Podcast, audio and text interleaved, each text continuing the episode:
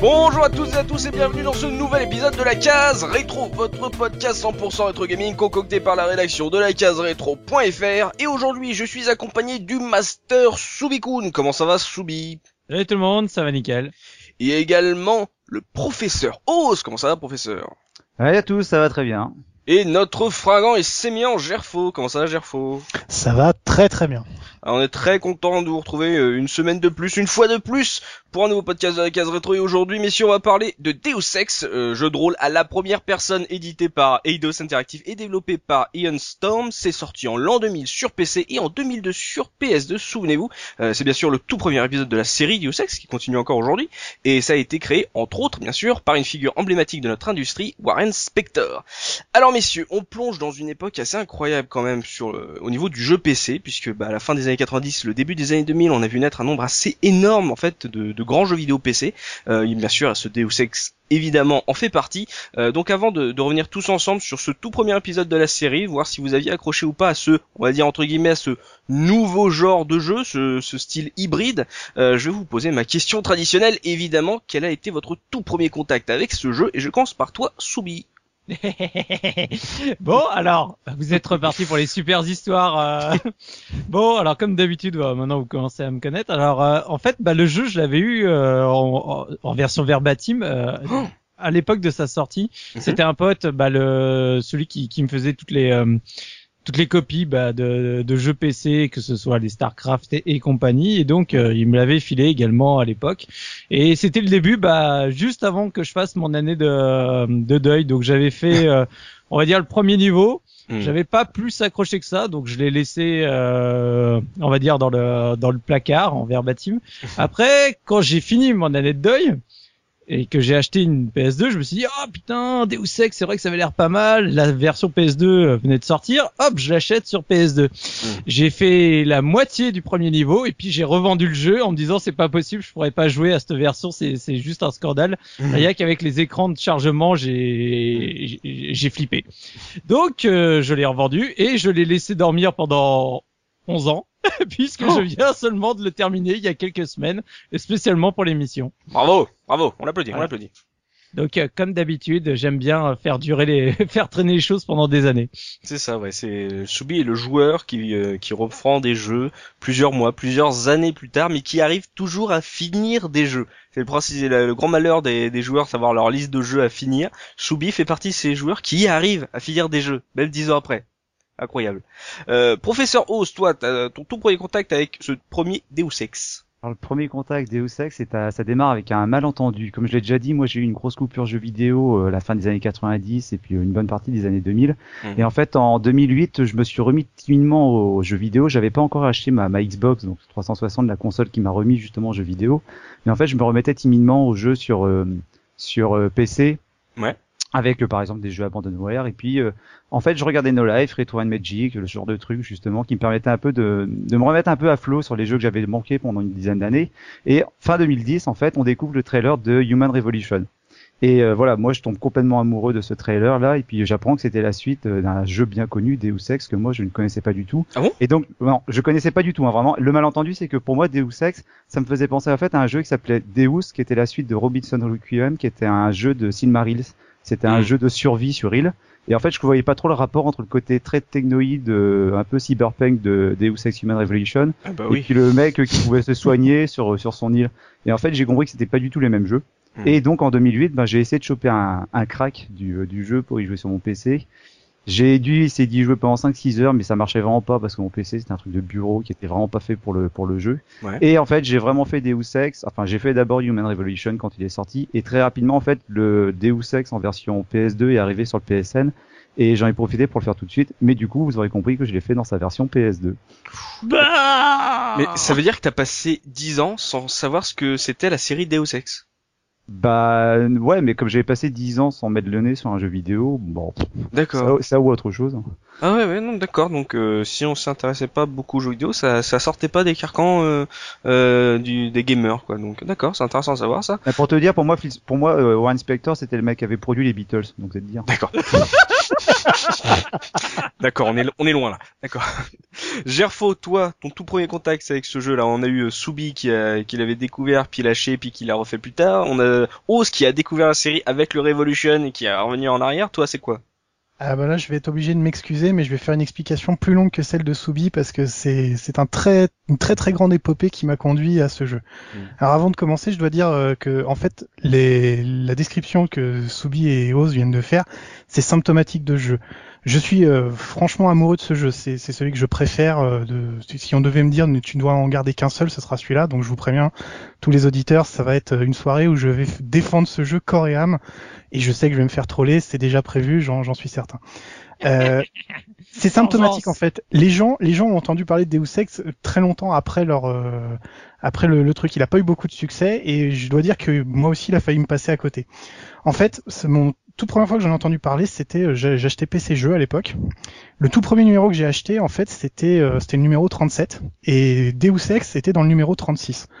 Et en fait, il est sorti le même mois que Diablo 2, qui est un jeu bien évidemment euh, dont on parlera un jour, mais qui est absolument génial. Et en fait, la rédaction de PC Jeux avait estimé que Deus Ex était un meilleur jeu que Diablo. Et ça avait provoqué un scandale dans le courrier des lecteurs. Il y avait des gens qui disaient Oh, s'il est tout pourri ce jeu, il, est, il a des graphismes de merde, il est tout mou, etc.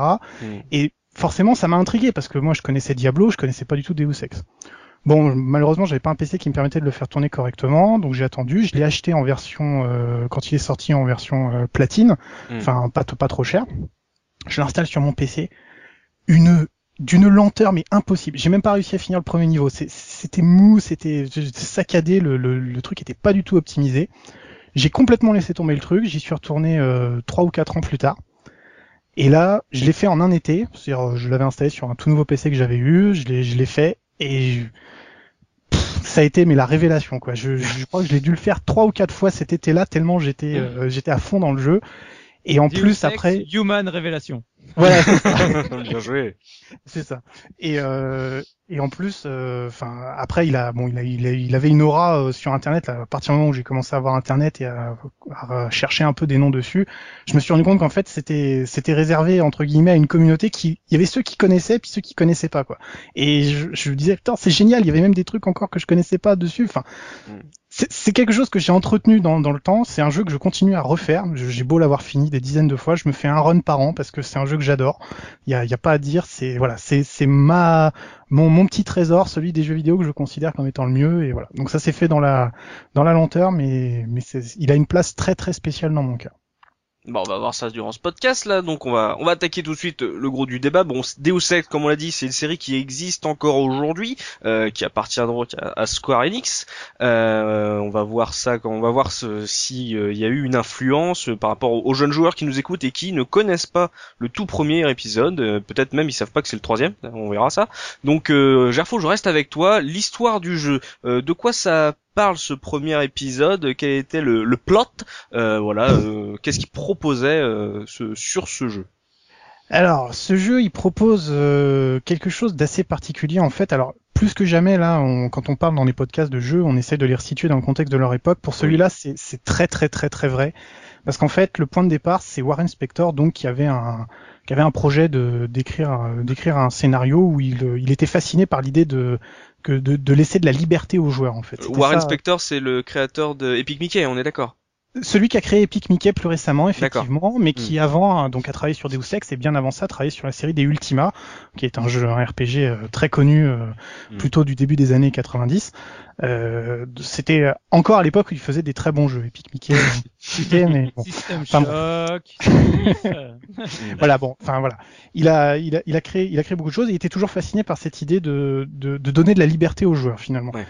et en fait euh, il travaillait chez euh, il a travaillé chez Looking Glass Studio il- pour lesquels il a il a développé il a travaillé sur euh, des la série des FIF Mhm. et la série des System Shock Le premier, ouais. voilà, donc qui sont qui sont des jeux aussi très intéressants, euh, qui qui un peu sont un peu des embryons de ce que Deus Ex euh, Deus Ex a fini par devenir. Mm.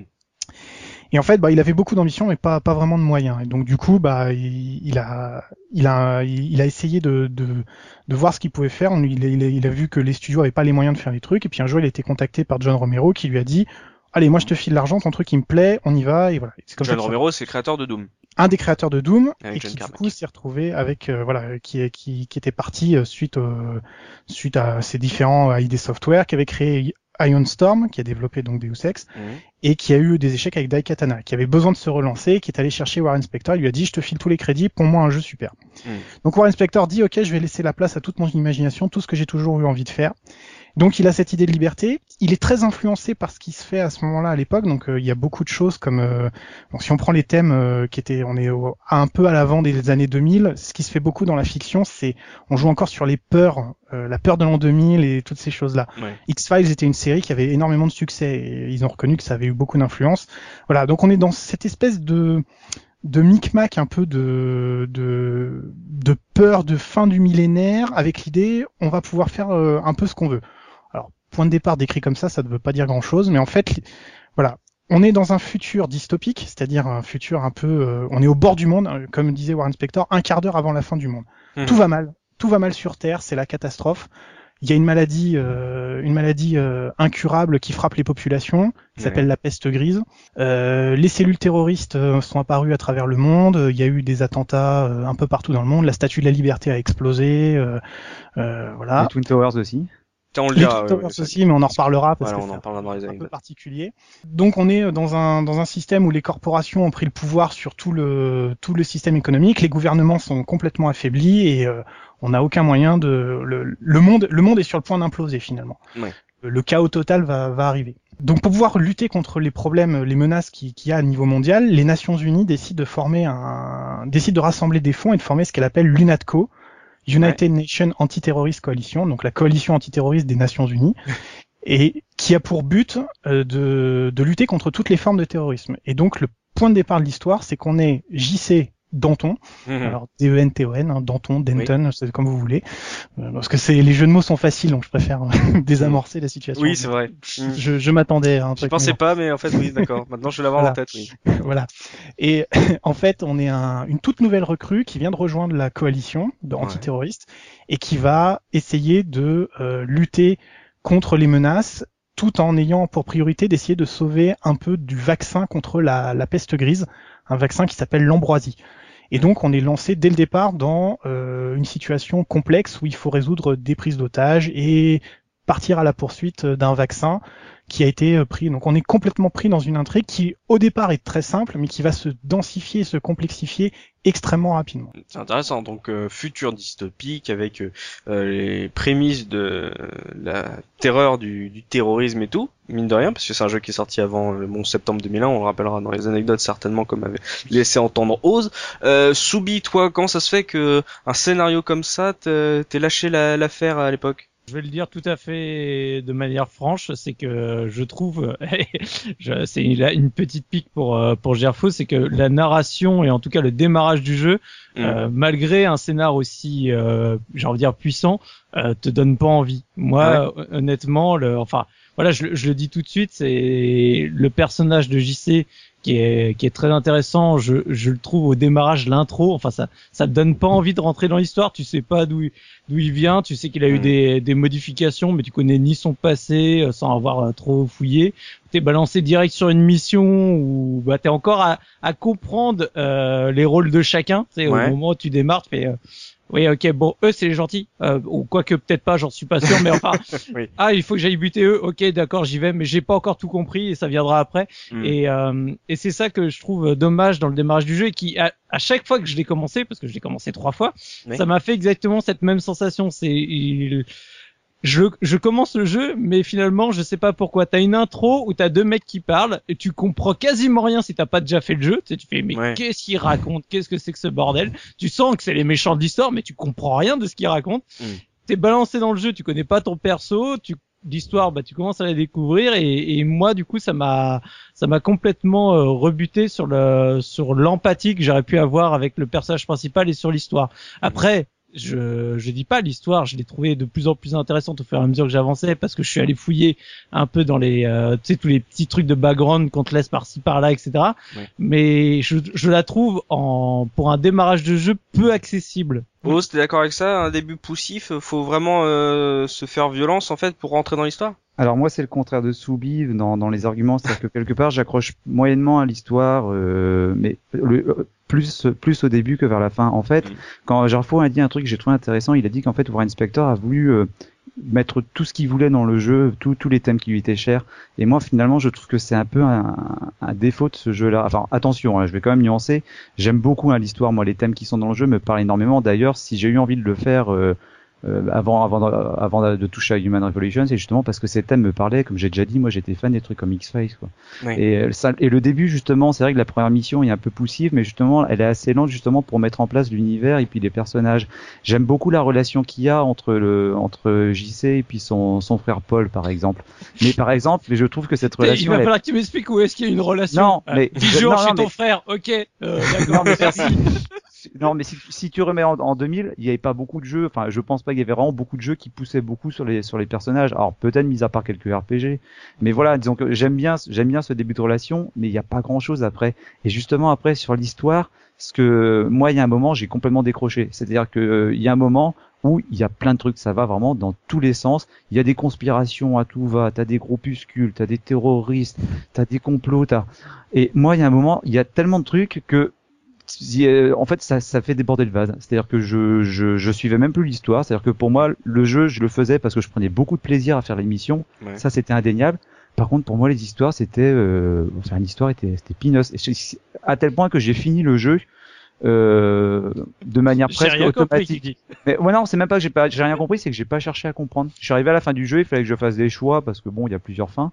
Et en fait, bah, j'ai pris, euh, enfin, je sais pas, j'aurais pu jeter une pièce à pile ou face que ça aurait été la même chose. quoi. Très rapidement, Ose, euh, juste euh, avant, mais vraiment précisant, t'as t'as dit euh, euh, que en gros il y a des thématiques qui étaient peu abordées, si ce n'est dans quelques RPG. Toi, ça veut dire très rapidement que tu le considères pas comme un RPG.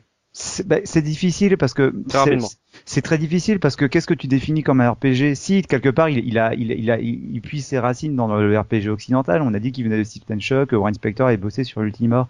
Donc voilà, si il y a des il y a des il y a des pièces de RPG, mais après voilà.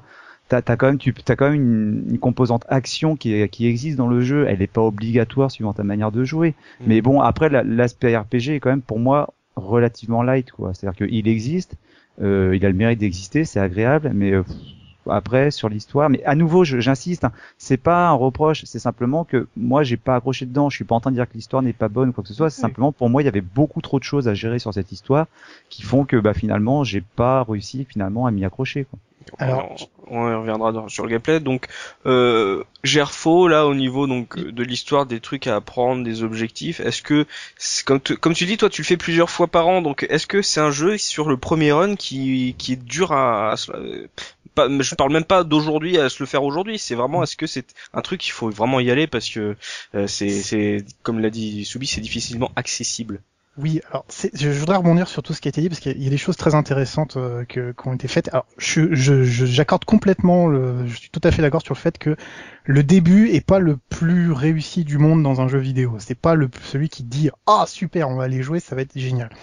Maintenant, il y a eu, il y a eu une erreur euh, qui a été faite par euh, par l'équipe de développement. Ils l'ont reconnu d'ailleurs. En fait, à cette époque-là, dans beaucoup de jeux, on distinguait encore, tu sais, le tuto de la partie véritable du jeu. Quand tu arrives sur le menu de sélection, le tutoriel, c'est une option qui est au milieu, et puis toi, quand tu arrives, quand tu lances un jeu, ce que tu fais, tu cliques sur New Game et tu commences. Mm. Et en fait, l'histoire, elle commence dès le tutoriel. Et ça, c'est une erreur, mais qui est monumentale. C'est-à-dire, quand tu dis tu veux jouer à un FPS, parce qu'a priori, quand t'as acheté le jeu, tu voyais euh, un, un jeu Oui. de tir en première personne d'après des images, tu dis je vais pas aller faire un tutoriel. Je veux dire, c'est- c'est ridicule. Je sais comment utiliser un flingue dans un jeu vidéo. Oui, généralement en plus c'est le, le stand de tir dans une base militaire. Voilà, c'est ça. Et en fait, dans le tutoriel, il y a bon, il y a toutes, euh, ils t'apprennent effectivement toutes les composantes de gameplay sur lesquelles on reviendra, mais il y a, il y a aussi déjà du dialogue entre des personnages.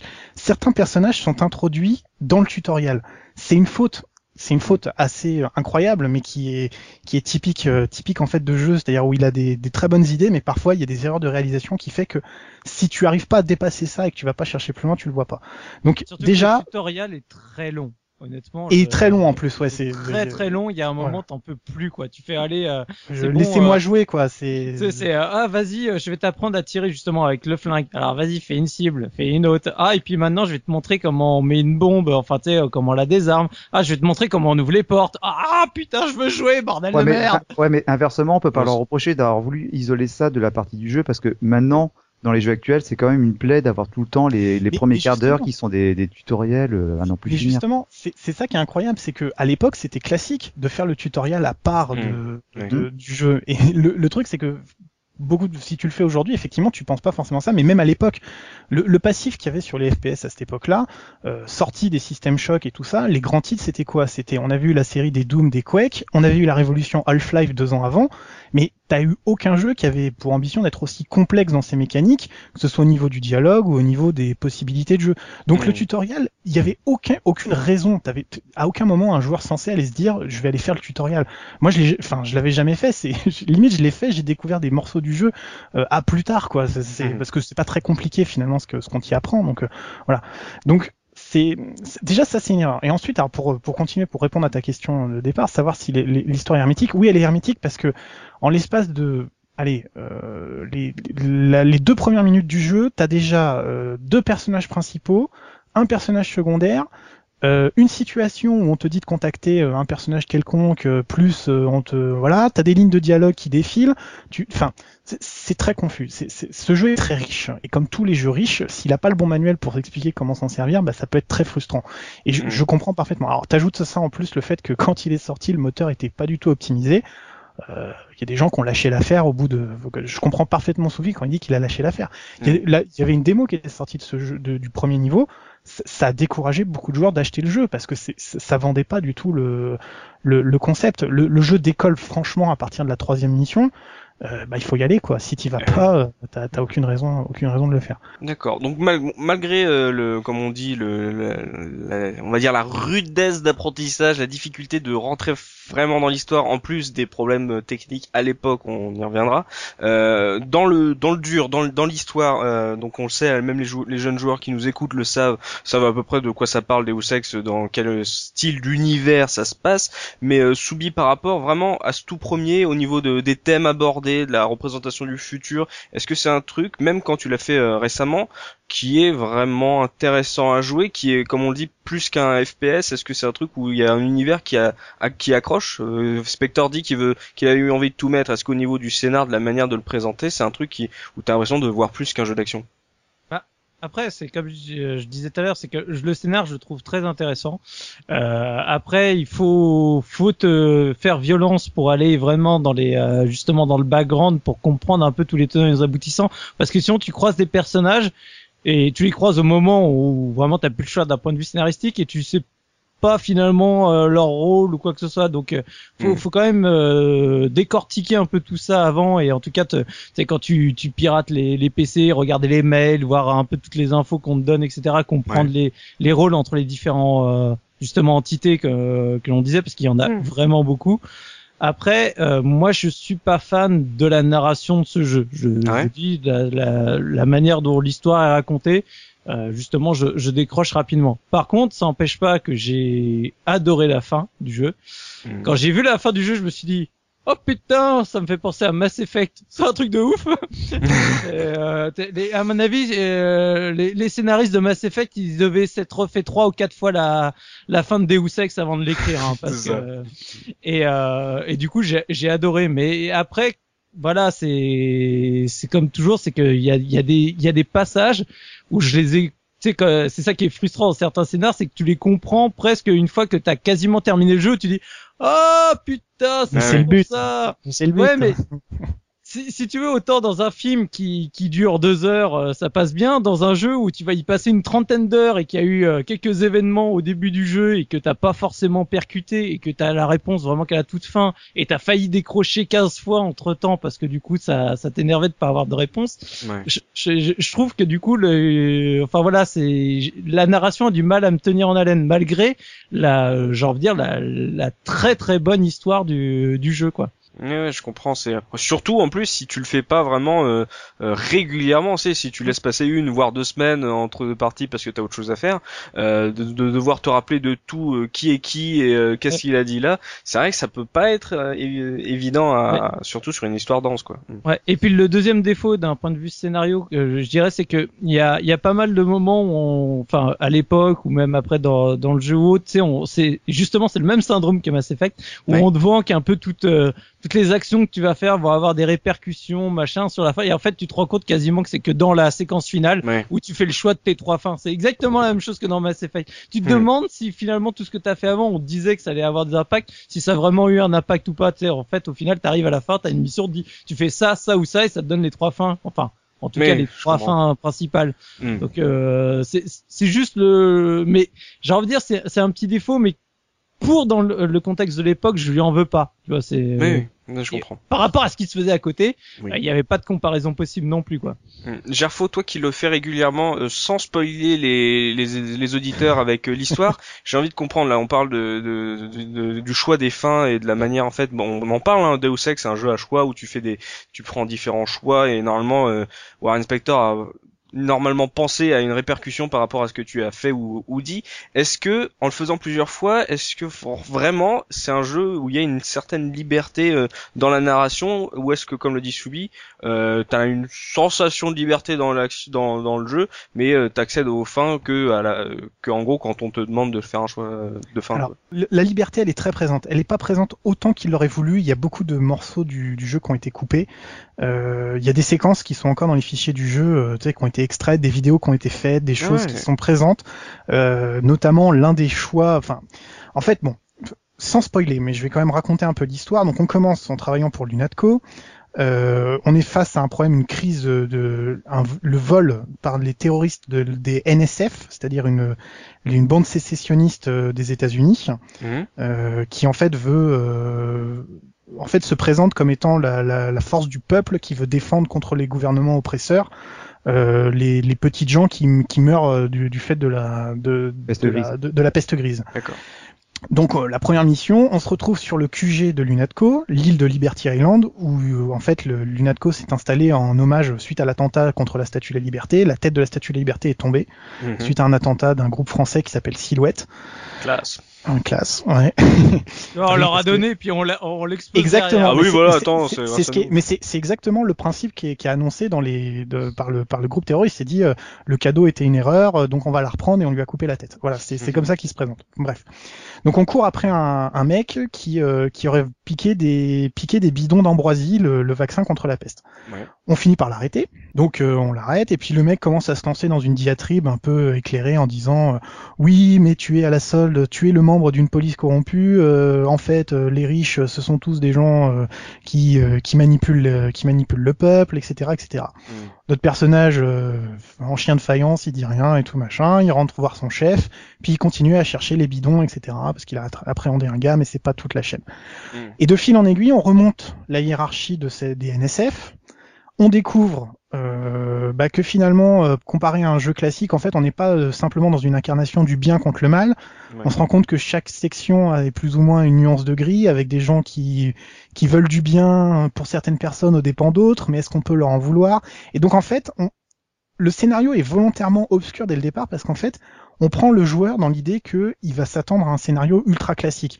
On va être un policier du futur euh, hyper euh, hyper balèze qui dessout des, des mecs à, par par dizaines. D'accord. Et, le- Et en le fait- contre-coup, c'est de te faire un peu déchanter en disant que c'est plus complexe que ça. Voilà, c'est ça. Et le, le, le scénario est volontairement complexe parce qu'il veut t'amener à réfléchir en fait sur ce sur ce qu'on te raconte. Alors, Mhm. si t'es hermétique à ça, forcément ça passe pas.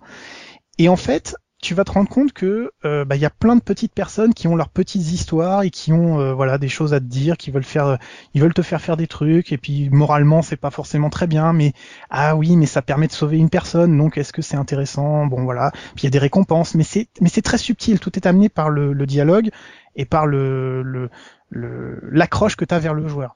Ce qui est intéressant, ce que je, rebondis parce qu'en fait, moi j'ai quand même, même si je trouve que j'ai eu du mal à rentrer dans, dans cette histoire, il y a quand même le fait que ce soit pas manichéen, c'est-à-dire qu'il y a plusieurs factions, euh, que ce soit les NSF, le groupe Silhouette, euh, l'UNATCO, euh, et finalement, moi j'ai pas réussi finalement à avoir de d'empathie ou d'antipathie vis-à-vis d'une faction ou d'une autre. C'est-à-dire que pour moi, il n'y a pas de gentils ou de gros méchants.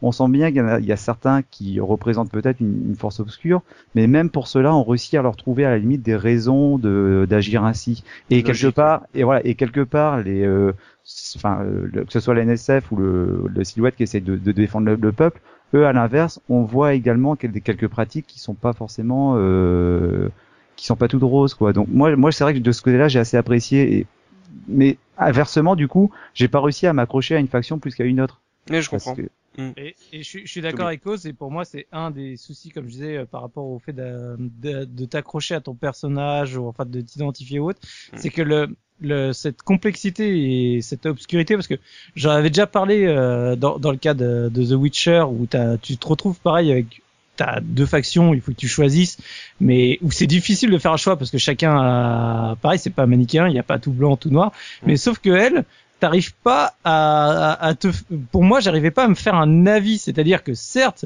euh, tout le monde est gris, tout le monde fait des, euh, des choses bien, des choses pas bien, sauf que, en gros, c'était un peu, enfin, c'est même pas que j'avais à choisir ou quoi que ce soit, c'est que, tu sais, t'arrives pas à te dire finalement laquelle correspond le plus à ma manière de faire, à ma manière de voir les choses, parce que j'en ai soit pas vu assez, soit j'ai pas compris ce qu'elles ont fait. Et, euh, et en fait, pareil, au bout d'un moment, finalement, tu te laisses euh, entraîné par l'histoire, euh, le, le personnage va virer de bord, euh, mais en finalement tu vires de bord, mais j'étais pas convaincu quoi, euh, pas plus que, que le Ouais. bord d'avant, donc euh, tu sais, t'es là, tu finalement j'avais l'impression que le personnage subissait plus son histoire qu'il en était euh, acteur. Ouais. Et c'est ce qui fait que j'ai pas accroché au personnage, en tout cas au héros. D'accord, t'as cette- t'as- t'as l'impression que le- l'aventure où, euh, dans laquelle s'enfonçait ton personnage, ça correspondait pas forcément à ce que toi t'aurais fait si t'avais eu une totale liberté. Exactement. Et j'avais Mm. plus l'impression qu'on lui disait, eh, au fait, euh, gars, euh, va finalement à gauche, euh, ce serait quand même pas mal. Ok, j'y vais. Mais avant de se lancer euh, dans le gameplay, comprendre vraiment comment ça se joue et de voir comment ça, ça se représente euh, une fois en jeu, j'ai une question. Je comprends. euh, j'ai jamais joué à ce jeu-là. euh, j'ai joué à le Human Revolution. Euh, j'ai l'impression que, en gros, t'es une sorte de le, le jeu est une sorte de safari où euh, chaque chaque vendeur veut te prendre la main pendant une partie de l'aventure et à la fin, en gros, on dit voilà avec qui tu veux aller maintenant? Alors non. Non, non, c'est c'est beaucoup plus complexe que ça. Alors, je, je vais être obligé de spoiler un peu parce que si- sinon, j'ai l'impression qu'on est un peu obscur quand même parce qu'on essaye, on voudrait rentrer dedans, on veut pas trop en dire, mais en même temps, mais on est un peu obligé d'en parler. Donc, euh, on va parler de du moment un peu euh, tournant dans la dans le premier tiers du jeu où en gros, en fait, on on découvre que euh, notre frère Paul, qui est censé travailler pour l'UNATCO, travaille pour une- un autre groupe. Alors, je dirais pas lequel, même si c'est assez évident quand on joue au jeu, mais voilà Pas du gros spoil, c'est ça. c'est voilà, c'est pas du, pas trop du gros spoil. Donc voilà, il, il nous annonce qu'il travaille pour quelqu'un d'autre et en gros, euh, à partir de là, bon, tu sais, euh, toi tu te dis bon, je travaillais pour les gentils jusqu'à présent. Mhm. Maintenant, c'est censé être mon frère qui travaille euh, avec ceux qu'on m'a dit qui étaient les méchants. Mhm. Et là, tous les membres de, de, de la coalition en question viennent te voir et te disent non mais comprends-nous, c'est ça qu'on défend comme valeur, c'est ça qu'on fait. Et notre personnage dit non mais arrêtez, vous êtes en train de complètement délirer, vous êtes euh, voilà. Et alors malheureusement à cet endroit-là, le choix est obligatoire, mais les, les développeurs avaient prévu que tu puisses choisir si tu les suivais ou pas. Et c'est typiquement là que ça se passe, le, le- les limites du jeu en fait. C'est-à-dire la vraie liberté existe pour des tout petites actions, mais pour les actions qui font avancer l'histoire, malheureusement, elle a été supprimée faute de moyens. Et normalement, on n'est pas obligé de suivre notre frère. Il y a un dialogue qui existe, la vidéo est sur YouTube, je mettrai le lien euh, quand on en parlera, où Paul et JC parlent et ils disent, et JC explique à son frère, non, tu m'as pas convaincu, je, je crois pas ce que tu me racontes, je reste avec Lunatco et je continue à travailler avec Lunatco. Mais ça, c'est pas dans le jeu fini. Et c'est pas dans le jeu fini. Et c'est vraiment dommage. Et ça parce que- manque, hein. Bah, et ouais. ça manque, voilà, parce que du coup, tu sentais venir le truc, tu te dis voilà, ça va, et merde, putain, j'aurais, moi, j'aurais bien voulu voir l'autre aspect des choses, parce que à côté de ça, quand ils te laissent les choix, punaise, qu'est-ce que c'est bien fait, c'est-à-dire on te, il y a, il y a des, des personnages que tu peux tuer euh, dans les 30 premières minutes du jeu, ils ont des kilomètres de dialogue qui sont prévus, qui n'apparaîtront pas. Le jeu ne, ne bug pas. Le jeu peut supporter l'idée que tu fasses disparaître un personnage principal dès le début du jeu. C'est assez extraordinaire quand même en termes de, de développement. Donc l'histoire est à des petits embranchements. Malheureusement, elle a un tronc, un tronc commun qui, qui reste très longtemps. Et la fin du jeu, les trois fins, c'est plus du tout une question de faction. C'est une question personnelle. C'est-à-dire en fait, euh, on a vu tellement de choses, on a croisé tellement de d'intrigues, tellement de gens mêlés. On te dit finalement maintenant le choix te revient à toi. Maintenant, qu'est-ce que tu as appris? Qu'est-ce, Comment est-ce que tu as envie que cette histoire se finisse? Et donc, c'est beaucoup moins manichéen que Deus Ex Human Revolution pour ceux qui l'auraient fait où la fin, la, la, la fin est, est censée montrer des des, des, des, des, des- dogmes très différents, mais elle est, elle est beaucoup moins subtile que, que celle de, de Deus Ex, où vraiment euh, euh, c'est un cheminement personnel que, qui est censé faire le joueur et le personnage qu'on incarne. Et qui au bout du compte amène vraiment le truc. Mais après on en reparlera dans le gameplay les petits les petits choix personnels qu'on peut faire tout au long du jeu et qui marchent très très bien pour le coup. Donc, euh... la, la, la fin, les trois fins sont très très bien. Par contre, le, comment c'est amené, moi j'ai trouvé ça vraiment excellent. C'est juste, enfin le c'est le reste que moi je reviens pas dessus que j'ai trouvé dommage, mais je tiens mm. à préciser que les fins sont vraiment très très bien. Mais ils voulaient faire tout le jeu à l'image de ces trois fins et malheureusement ils n'ont pas pu le faire. Et c'était c'est vraiment dommage parce que eh ben, lançons-nous dans, dans, le système de jeu, dans le gameplay. Alors, comme on l'a dit, Warren Spector a été responsable de la série Sif. Euh, il a aussi été responsable du tout premier System Shock. Euh, pour l'anecdote, quand il est parti euh, de son développeur d'origine, c'est à peu près à la même époque qu'est sorti System Shock 2, qui a été développé par Irrational Game, donc Ken Levine, qui aura fait plus tard Bioshock, là, pour les jeunes joueurs, histoire de vous situer. C'est pour ça que ces jeux aujourd'hui, qui sortent aujourd'hui, se ressemblent un peu, c'est que finalement, quand tu regardes les noms, ils étaient tous là à peu près à la même époque quand il y a eu cette émergence de, de genre, de genre hybride. Donc System Shock, Deus Ex, Sif, c'est à peu près, euh, ça vient à peu près du même pot, on va dire, du même pot de terre cuite de Spectre. Euh, histoire vraiment de comprendre comment ça se joue, je vous ai dit en intro, c'est un jeu de rôle à la première personne. Alors, aucune dent n'a grincé, donc Gerfo, est-ce que je, je touche juste? Est-ce que c'est c'est comme ça que tu peux l'appeler ou est-ce que c'est un, un jeu de rôle FPS, infiltration, euh, platformer, je ne sais quoi? C'est c'est beaucoup de choses. C'est un c'est un FPS, ça c'est évident puisqu'on passera tout le temps du jeu euh, simplement en visionnant euh, euh, ou l'arme ou pas l'arme d'ailleurs parce qu'on peut l'arranger pour les certains passages en ville mhm. mais entre guillemets mais voilà donc c'est un FPS qui joue donc enfin un jeu qui joue à la première personne mais qui a énorme, qui puise énormément de code dans le monde du RPG.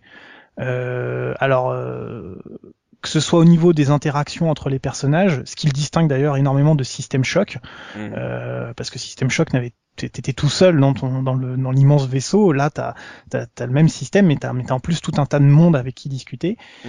euh, t'as un inventaire personnel donc euh, voilà il faut gérer un peu la place euh, ce genre de choses et t'as un système de points d'expérience pour développer certaines compétences certains traits de ton personnage plus un système d'amélioration, euh, les, les, fameuses augmentations nanotechnologiques qui vont, qui, qui font de toi le surhomme, euh, le surhomme que tu es. Mhm. Euh, voilà. Donc il y, y, a un plus aspect... des quêtes annexes et des quêtes et la quête principale. Et voilà, plus, plus voilà. Et l'aspect infiltration existe, même si il est pas exceptionnel. Enfin, il, il, a ses défauts. Il est, voilà, il est perfectible, on va dire. Mhm. Mais il y a, y a, un aspect infiltration dans le sens où on peut finir le jeu en ne tuant que deux personnes pour un jeu qui est FPS, euh, voilà, c'est pas forcément un argument de vente, mais voilà, c'est un jeu. voilà, il, n'y a que deux personnages qui sont qu'on est obligé de tuer dans tout le jeu. Mm. Euh, c'est quand même extraordinaire. Enfin, personnellement, je trouve ça euh, absolument génial. Mais c'est un gros argument de vente sur certains titres. Ça, c'est. Mais ah, eh, vous pouvez finir le jeu sans tuer personne. Ça, c'est un truc qu'on retrouve des fois quand ils ont la possibilité, ils hésitent pas à le dire. Ça. Ouais. Mm. Voilà. Donc, donc, ils, ils puisent dans, dans toutes ces choses-là, mais, mais ce qui est encore plus fort, c'est que il n'a pas le trait euh, le trait très gros de ce genre de production. C'est-à-dire euh, l'aspect RPG n'est pas euh, n'est pas mis en avant de manière trop voilà par exemple les, dialogues qui se font sont pas des dialogues RPGesques si je puis dire parce que des fois on a des, des, des, coins, tu sais, tu vas dans un bar, dans un RPG, puis tu sais, il faut que tu parles à cinq personnes, où ils, bouclent, bon, ils finissent par boucler dans Deus Ex, mais ils ont mm. toujours une petite histoire à te raconter. Ça, c'est quelque chose qui, pareil, pour l'époque, c'est absolument dantesque. C'est une construction qui est, qui est, assez, qui est vraiment novatrice pour l'époque. Ça, je pense qu'on peut pas le, on peut pas le regarder. Mais encore une fois, elle est pas complète. Il y a des, plein de petits défauts, il y a plein de petites choses qui sont discutables et, bah voilà, c'est un peu, euh, c'est un peu compliqué. Mais bon, on va, on va rentrer tranquillement et développer chacun de ces aspects pour que tout le monde comprenne bien euh, comment, comment ça fonctionne. Professeur, ose, toi, tu joues comment à Deus Ex? Bah déjà, moi j'ai une expérience qui vous a altérée vu que je l'ai fait avec la, sur la version PS2. Ouais, sur une PS3. Donc voilà, donc euh, moi j'ai joué comme façon, moi, ce genre de jeu de façon le postulat de base c'est de, de, de, jouer à la discrétion. Alors on peut de toute manière faire le jeu en, en mode bourrin. Il y a des armes qui sont très destructrices. Euh, arriver à un certain, ah, voilà, arriver à un certain moment dans le jeu quand on a assez accumulé assez d'expérience, quand on a débloqué les bonnes euh, les bonnes augmentations. Euh, voilà, on peut le faire en mode bourrin, quoi. Mais moi, voilà, le charme de ce genre de jeu, pour moi, c'est justement d'essayer de le faire en mode, euh, bah voilà, en mode discret, de prendre son temps, de regarder les gars faire leur tour, euh, pour les attaquer au bon moment. euh, Mhm. tu vois, moi, en- plus, j'étais resté sur l'idée, j'avais, mon expérience était altérée justement parce que j'avais fait sur Human Revolution, parce que sur les, sur les nouvelles consoles, t'as les- t'as le principe des succès. Et euh, moi, j'étais resté un peu frustré parce qu'à cause d'une fausse manip dans Human Revolution, j'avais pas eu le succès où tu pouvais faire le jeu sans tuer personne. Et il n'y a pas de succès là évidemment sur le, le premier Deus Ex, mais du coup je suis parti dans cette optique de le faire sans, sans tuer personne. Et je suis assez fier de moi parce que en, en t'écoutant Gerfo, bah, je me rends compte que dans le jeu j'ai dû justement peut-être tuer euh, quatre personnes. Et alors si tu dis que voilà on, on peut faire le jeu en n'en tuant que deux, bah je me dis oh bah, ça va, je m'en sors à peu près bien quoi. Pense aux familles de ces pauvres soldats. Ah. Mais voilà, mais voilà, mais, mais c'est clair que tu que ce soit dans, l'utilisation des armes ou dans l'utilisation ou même simplement dans le fait dans l'évitement. Euh, je trouve ça super intéressant. On parle de gameplay émergent. euh, on- maintenant, c'était Mm. déjà le cas à l'époque. Quoi. Le fait finalement que tu as le, le jeu est découpé en niveaux. T'as un niveau qui va être immense et puis voilà, on te dit bah voilà, tu, tu pars d'un point, tu dois aller à un point B. Démerde-toi, fais euh, fais comme bon comme bon te semble quoi. Soit tu vas en ligne droite en mode bourrin, Mm. soit tu vas y aller par des chemins de traverse en essayant justement de t'être le plus discret possible quoi. Qu'on retrouvera Ou- plus tard dans la série Hitman. ouais. Ou, ou sinon, tu prends les chemins de traverse en bourrin. Je, je sais pas pourquoi ça, ça choque le monde. Enfin, parce que moi, c'est, je, je rebondis sur ta remarque tout à l'heure de quand tu disais que c'est euh, ce genre de gameplay, c'est ce qui fait tout le charme du jeu. Alors, je, je vais faire un, un coming out, mais euh, moi, je suis très peu jeu d'infiltration et surtout, je rapidement le, les jeux justement un peu comme euh, Deus Ex ou les jeux qui se valent l'infiltration où tu peux faire tout le jeu en essayant de tuer personne. Et rapidement, je j'essaye au début et au bout d'un moment, je pète un plomb et je finis par euh, par bourriner parce que ça ça me fatigue de tu sais c'est c'est les trucs à la con mais quand quand t'essayes de faire une séquence euh, tu sais t'étudies les patterns de tout le monde tu regardes comment ça se passe tu dis allez voilà c'est bon c'est nickel j'ai tout compris. Tu commences ta séquence tu t'arrives à esquiver deux mecs en douce t'es super content. Et puis d'un coup t'as un gars que t'avais pas forcément repéré ou que t'as oublié qui te fait tout péter, tu sais, en gros, t'as plus qu'à tout recommencer. Mm. Il y a- C'est c'est les rares moments où j'ai envie de prendre mon clavier Ah bah. ou la manette et, et de l'acheter à travers le. Ah bah non, justement, justement, moi je parle, je parle dans le postulat que euh, je, je ne recommence pas. C'est-à-dire que j'ai ma sauvegarde, je pars sur le principe que je vais essayer de faire le truc en, en, en discret. Et si jamais il y a une merde, c'est-à-dire que je me suis fait repérer, Ouais. bah tant pis, j'essaye de passer en bourrin. Si ça passe en bourrin, tant mieux. Euh, si ça passe pas, bah tant pis, euh, je recommencerai tout de, de- depuis 20 minutes quoi. Moi, mais tu vois, il y a un truc. Alors, euh, il faut a- que tu m'expliques comment t'as réussi à tuer que quatre personnes dans ces cas-là. Mais non, mais non, mais pas- non, mais là, parce que là dans le jeu, parce que j'ai, ça m'arrive, parce que quand j'essaie de passer en bourrin, bah ça a pas passé, je suis mort et du coup j'ai relancé le truc, j'ai relancé la sauvegarde. Mais le, le jeu, moi j'ai passé beaucoup de temps dessus parce que des fois, il a fallu que je relance des pans de peut-être une demi-heure, trois quarts d'heure parce que, euh, parce que voilà quoi, parce que j'avais merdé. Mais tu vois, l'idée c'est que moi en fait, je, mon expérience de jeu, elle tient beaucoup à ce que je fais sur la, les, on va dire les deux trois premières heures. Forcément, au début du jeu, tu t'as pas la force de frappe pour pouvoir passer en, en bourrin. Ou alors euh, peut-être des skills que moi je n'ai pas en tant que joueur. Et Mhm. du coup après bah, toute mon euh, tout, toute ma manière de jouer après va être façonnée par rapport à ces premières heures là donc forcément si au début du jeu on me dit bah faut le jouer discret parce que t'as pas beaucoup d'armes parce que t'as pas beaucoup d'augmentation bah même si après je vais réussir à débloquer des super armes je mon personnage va être surpuissant bah je garderai justement cette manière de jouer que j'ai eu pendant les euh, pendant les deux trois premières heures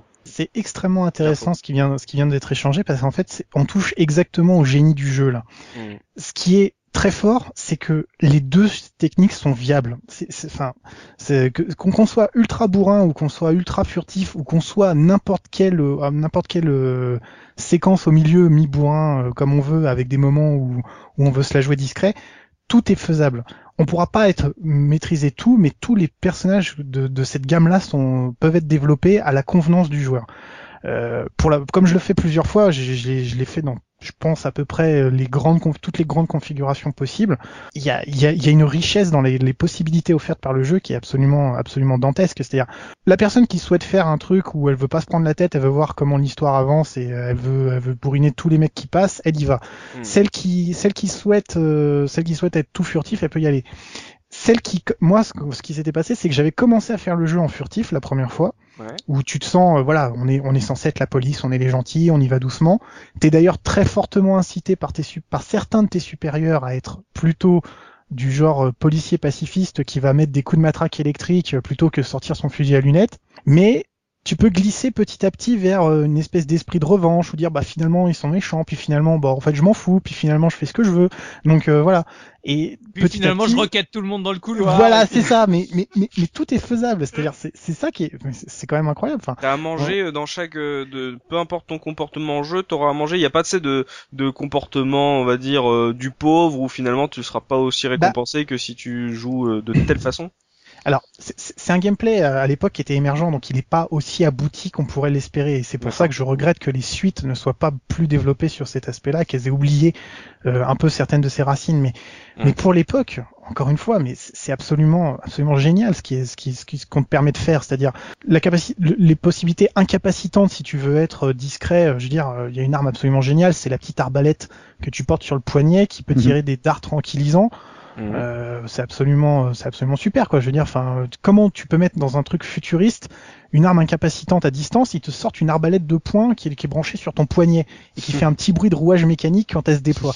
Moi, personnellement, je kiffe. Hein. Mm. Moi, je trouve ça génial. Euh, bon, t'as ça, et puis à côté de ça, t'as un lance-roquette euh, téléguidé euh, avec euh, des roquettes normales, des roquettes incendiaires, euh, voilà, qui peuvent détruire des robots avec euh, un blindage de 40 mm sans aucun problème. Et, et le, le tout est viable, c'est-à-dire à chaque fois qu'on te pose un problème, ah bah est-ce que tu vas aller comme un bourrin à travers la porte principale, sachant qu'il y a deux robots compliqués à passer? Est-ce que tu préfères euh, essayer de soudoyer un gars pour obtenir le code euh, de la porte de derrière? Est-ce que tu préfères nettoyer le toit au sniper et puis ensuite euh, sauter grâce à tes prothèses qui te permettent de courir vite et traverser un toit? Voilà, c'est et c'est tout le temps comme ça, et c'est ça qui est génial. Et tu peux glisser un petit peu d'un- d'une identité à une autre au, au fur et à mesure du jeu en fonction de tes envies et en fonction aussi de comment tu perçois la menace.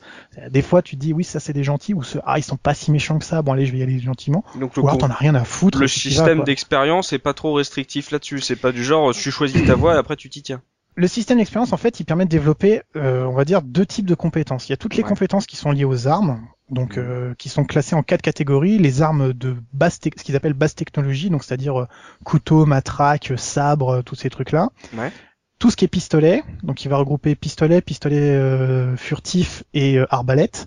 Les fusils, donc euh, fusil à canoncier, fusil d'assaut, fusil à pompe.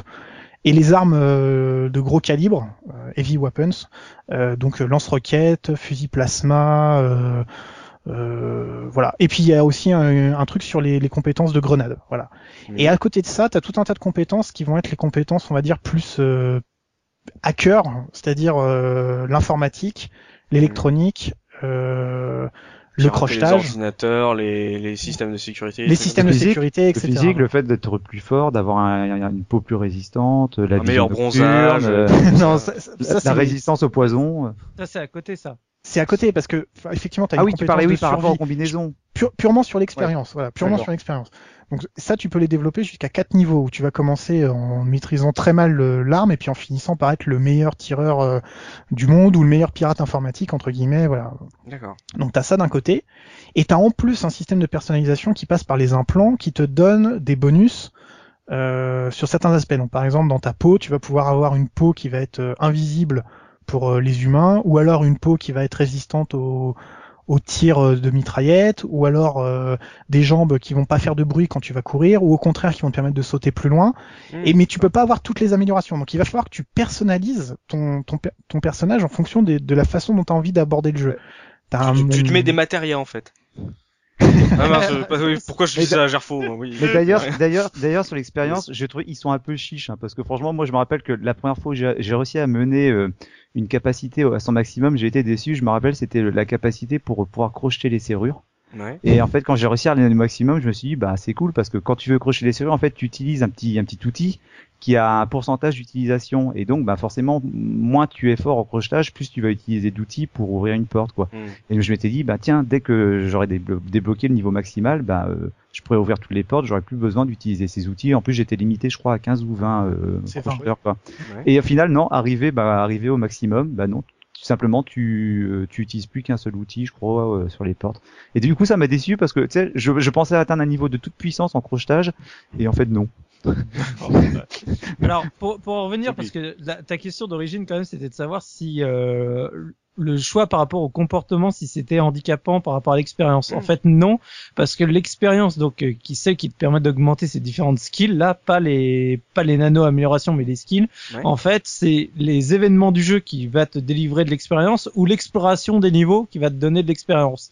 Mm. Donc, euh, n'importe quel, euh, on va dire, comportement que tu as dans le jeu te permet de débloquer à peu près la même quantité d'expérience. Euh, Tout dépend de comment tu fouilles euh, plus ou moins les niveaux. Si Mm. tu fais vraiment le gros bourrin à ne rien de chercher, à juste faire les événements principaux, dans ces cas-là, tu auras vraiment peu d'expérience. Mais le- l'expérience n'est pas, dé- contrairement à un vrai RPG, n'est pas dépendante du nombre de personnes que tu tues ou, euh, ou etc. C'est vraiment les événements qui, qui vont te la déclencher et qui te permettent de la de les améliorer. Ce qui, ce qui est intéressant, c'est que pareil, du coup, t'en gagnes pas non plus des tonnes, ce qui t'oblige véritablement à avoir un vrai choix dans tes skills et pas, euh, en gros, à essayer de mettre un peu tout, euh, tu sais, euh, à, équilibre, parce que dans ces cas-là, c'est vraiment, tu seras finalement moyen partout, et Mm. donc t'auras peu d'intérêt. Pareil pour les nano-améliorations, bah, il faut dé- déjà dans un premier temps les trouver dans les différents niveaux, sachant que euh, si tu en as une que t'as loupée, c'est pas pénalisant parce qu'elles vont apparaître plusieurs fois dans le jeu, à, à différents endroits, donc ça c'est pas dérangeant. Après, il faut que tu trouves également les les items qui te permettent de les améliorer parce que chaque euh, nano implant que tu vas avoir, tu vas également pouvoir l'améliorer au fur et à mesure. Donc ça c'est pareil, c'est un choix que tu vas faire. Moi personnellement, comme je- sur la fin du jeu, j'avais une tendance plus bourrine, euh, bah du coup c'est- j'avais pris l'implant qui te permet de faire l'auto euh, guérison et du coup je l'avais monté à fond parce que je pété. savais que pour, pour, pour compenser le fait que je bourrinais et donc que je prenais beaucoup de dégâts, bah forcément c'était un l'implant qui m'intéressait énormément. Sachant Mhm. qu'au au sein des, des nains d'augmentation, tu as également des choix à faire. C'est-à-dire que quand tu récupères, alors je sais plus comment s'appellent ces items qui te permettent justement d'augmenter, mais euh, tu, tu, tu, tu vas, tu, en fait, tu vas choisir de d'insérer cette, euh, cet item pour augmenter, mais on va t'offrir un choix, c'est-à-dire que tu vas avoir le choix A ou le choix B, et après ce choix est définitif. Alors j'ai plus d'exemples précis qui me qui, qui me viennent en tête. Bah, Enfin, le premier, par exemple, c'est- le celui qu'on récupère en arrêtant le, le gars en haut de la statue. Il t'offre un implant pour le bras et t'as le choix entre euh, des fibres musculaires qui te permettent de porter des charges lourdes Mm. ou alors un implant de coordination qui te permet de frapper plus fort avec les armes de contact. Et ce qui est d'une frustration absolue, je trouve celui-là, ce choix, parce qu'en général, quand tu dis, bah, je vais prendre celui tu qui augmente un peu la force, quand je tape, c'est justement un peu pour rester discret. Et l'autre pour porter, tu te rends compte que justement, les, les, les charges les plus importantes, ça, ça t'aurait servi énormément pour euh, t'infiltrer dans pas mal de zones euh, sur lesquelles Oui. tu peux pas les atteindre. Tu Donc, je des que- caisses et tu les amènes Ouais. à certains endroits et Ouais. tout ça. Donc je trouve que ce choix-là, c'est le, c'est presque l'un des pires. C'est le premier qu'on te donne et c'est le pire parce que les deux, tu te dis putain, j'en aurais vraiment besoin pour faire vraiment le côté euh, discrète quoi. C'est- marrant parce que je trouve que la- l'implant qui augmente le, les dégâts physiques est absolument inutile. Et, Ah bon mais tu vois, on est typiquement, on est typiquement encore une fois dans la richesse du jeu, c'est-à-dire deux joueurs n'auront jamais la même expérience sur Deus Ex parce que pour Soubi, qui, qui, qui a, qui a reconnu qu'il avait une approche bourrine, c'est un problème de, de décider s'il veut un truc qui fait plus de dégâts ou un truc qui lui permet de- d'avoir des chemins alternatifs. Mm. Alors qu'a priori le choix il est tout fait, donc euh, c'est- extrêmement intéressant de voir. euh, Ah mais de tu sais très bien le choix. Du coup, tu sais très bien le choix que j'ai fait. Je dis juste qu'il y a des moments, ça m'a frustré en me disant ah merde, finalement j'aurais peut-être pu m'infiltrer un chouïa plus. Oui, mais pourtant, un. mais voilà, mais, mais le jeu, le jeu t'offre tellement de possibilités qu'il y a quand même un moment où tu te dis, tiens, j'aurais bien voulu pouvoir faire un peu différemment. C'est-à-dire, t'es invité à faire des choses de tellement de façons possibles que bah voilà, parce que l'implant qui te permet de déplacer les caisses, il va te permettre, euh, par exemple, de déplacer euh, à un moment donné une une machine, euh, une ma- un distributeur de boissons, puis derrière tu vas trouver une conduite d'aération qui va t'emmener Oui. dans le bureau où il y a ton objectif. Euh, si tu l'as pas, bah ce chemin il est complètement, il est, il, est- il sera jamais disponible pour toi. Il faudra Ah, que tu trouves une alternative quoi. Donc, Pour euh, moi, il y a de cette Ouais, richesse là quand même, il y a une, il y a une, une faiblesse, enfin une déception qui en découle. Mais enfin, je, je force un petit peu le trait, mais je c'est en fait c'est une critique qu'on avait beaucoup fait sur Human Revolution, et du coup, je m'attendais pas à le retrouver sur le premier Deus Ex, et finalement on le retrouve, c'est que j'ai pas, je regrette en fait que ces choix ne soient pas plus catégoriques. Moi, dans ce genre de jeu, j'apprécierais qu'à partir du moment, par exemple, j'ai fait le choix de rentrer dans un bâtiment d'une certaine manière, par exemple en, en passant par la porte de derrière, j'aimerais bien à la limite que ce soit vraiment catégorique. Après, il y a des zones géographiques qui ne me soient plus accessibles. Parce que par exemple, je sais pas, j'ai pas piraté une porte ou bien euh, j'ai pas cassé la gueule à un garde. Et en fait, moi, j'ai une obsession dans ce genre de jeu, c'est de vouloir tout visiter, parce qu'on l'a dit, le fait de, de trouver des, des, des, endroits cachés, ça débloque un petit peu d'expérience. Mm. Et j'ai pas eu cette frustration là. Enfin, c'est paradoxal parce que généralement la frustration c'est toujours un sentiment qui est assez négatif, surtout surtout sur le jeu vidéo. Mais parfois j'aurais bien voulu que dans, dans le jeu on, on, me dise bah non, tu pourras pas aller dans cette zone-là, tu pourras pas aller voir cette porte, tu pourras pas aller euh, voir tel personnage parce que tu as fait tel choix pour euh, pour franchir telle étape et j'ai rarement ressenti cette euh, cette frustration. Donc euh, voilà, c'est que en fait de, de toutes ces qualités là découle justement pour moi ce, cet inconvénient là.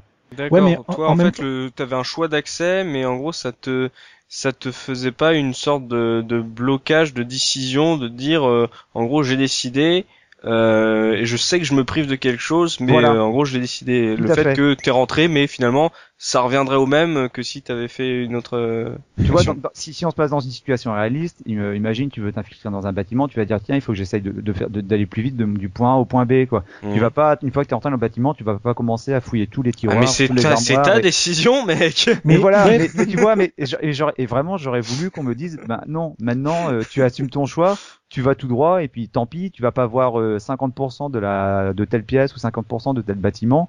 Et en fait voilà, moi il y a plein de niveaux. Finalement, je me suis amusé à visiter tous les étages, tous les bureaux, en crochetant toutes les portes, en, en visitant tous les ordinateurs. Et du coup, bah peut-être des niveaux qui se font en, je sais pas, en trois quarts d'heure. Moi, j'ai passé trois heures dessus parce que j'ai vraiment tout farfouillé. Mais là, Et- c'est ah, toi et- qui sors de la logique de ton personnage. Mais voilà, oui, mais des fois, mais oui, mais parce que le jeu me, me permet de le faire également. Ouais, mais attention parce que y a, tu, dis ça, mais il y a quand même, il y a, y y des trucs qui ne se déclenchent que si tu le fais les choses dans un ordre certain ou si tu passes par un certain endroit. Mm. Et là, c'est là où, enfin, là, je peux me permettre de le dire parce que je l'ai fait plusieurs fois justement pour essayer de recréer des situations. Il y a des moments dans le jeu où les décisions que tu fais qui a priori peuvent avoir l'air banales et te dit bah de toute façon ça m'empêche pas d'aller visiter telle pièce ou un truc. Mais en fait des fois t'as fait inconsciemment un choix qui fait que tel personnage n'est plus là ou ou telle euh, telle situation ne peut plus se produire il y y a des séquences de dialogue qui sont le fruit d'une cascade de décisions que t'as faites avant et tu ne peux connaître Ouais, que les alternatives que si tu repars du point de départ Ouais, mais ça, Donc, Gerfo, euh, je le sais pas. Moi, la frustration, elle vient de choses que Ouais. je connais. C'est-à-dire que quand je parle de frustration géographique, c'est parce qu'il y a des choses que je vois, je peux aller les visiter. Là, tu me dis un personnage que je ne verrai pas. Bah oui, mais je m'en fous. Je sais pas qui, je sais pas qui aurait dû être là. oui mais, Donc mais- tu vois, c'est c'est ça finalement. Je comprends, hein, je comprends ce que tu veux Ouais. dire. Et c'est pour ça que j'insiste bien sur le fait d'avoir la frustration géographique. Après, Mais évidemment, géographique- je doute, je doute pas que j'ai dû louper des pans de l'histoire parce que j'ai j'ai fait j'ai fait certaines actions.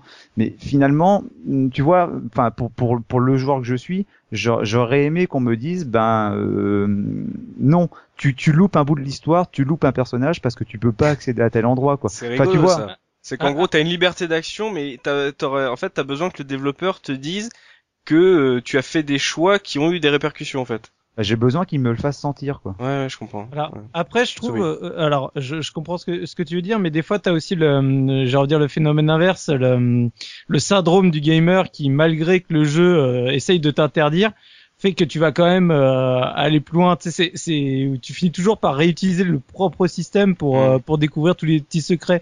Le truc à la con dans le jeu, justement, c'est toutes les portes à crocheter, etc.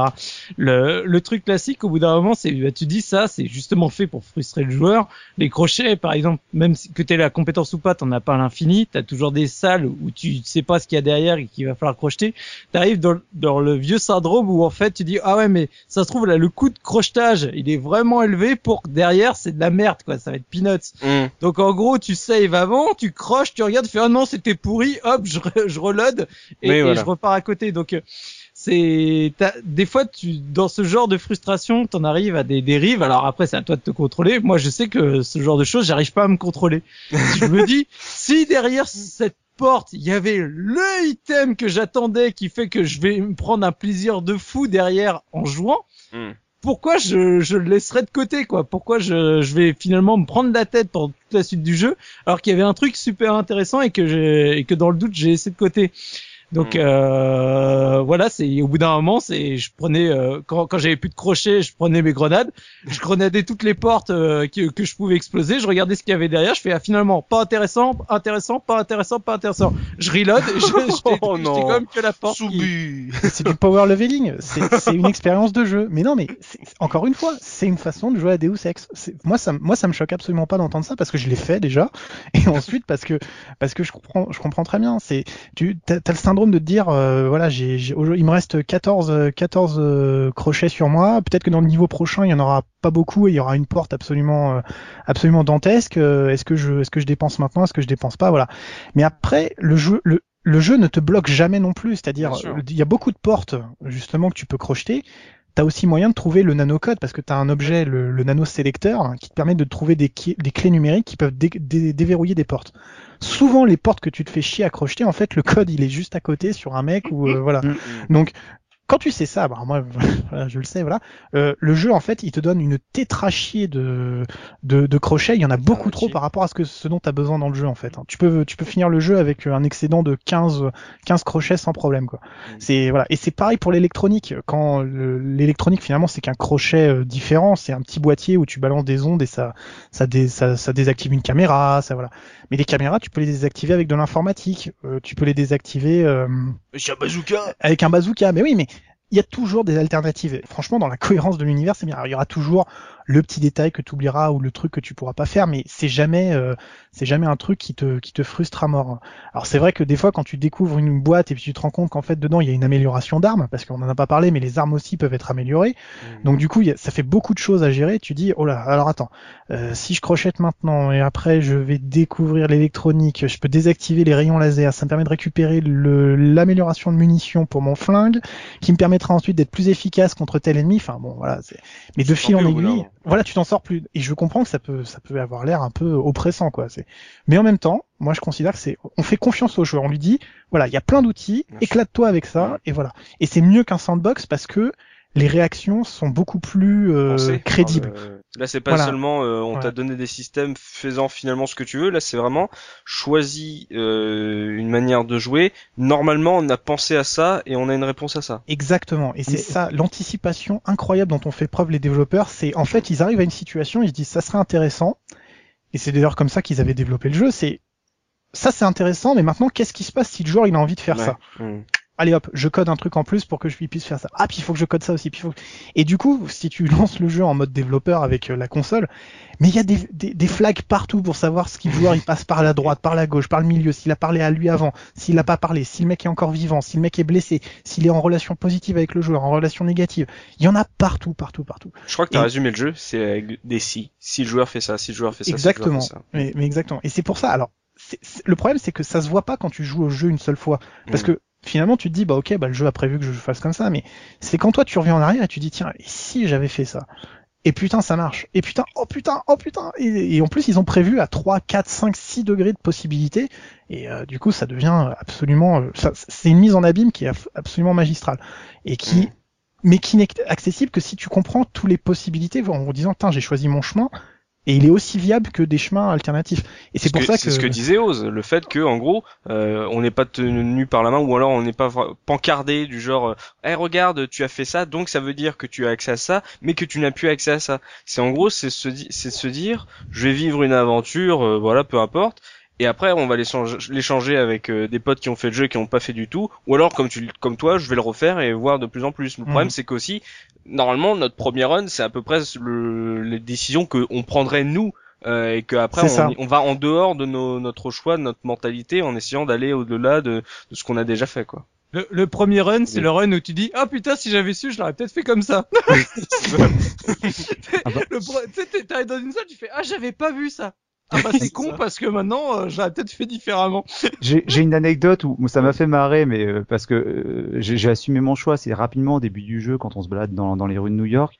J'étais coincé à un moment parce que j'étais dans une petite rue, j'avais sauté par euh, une espèce d'escalator, j'étais tombé derrière un grillage, et en fait, il fallait que je fasse rebouche chemin. Et en fait, j'avais pas les capacités. Je crois qu'il devait y avoir un champ électrique qui me barrait le passage. Il y avait une, tou- une tourelle qui me lançait des missiles.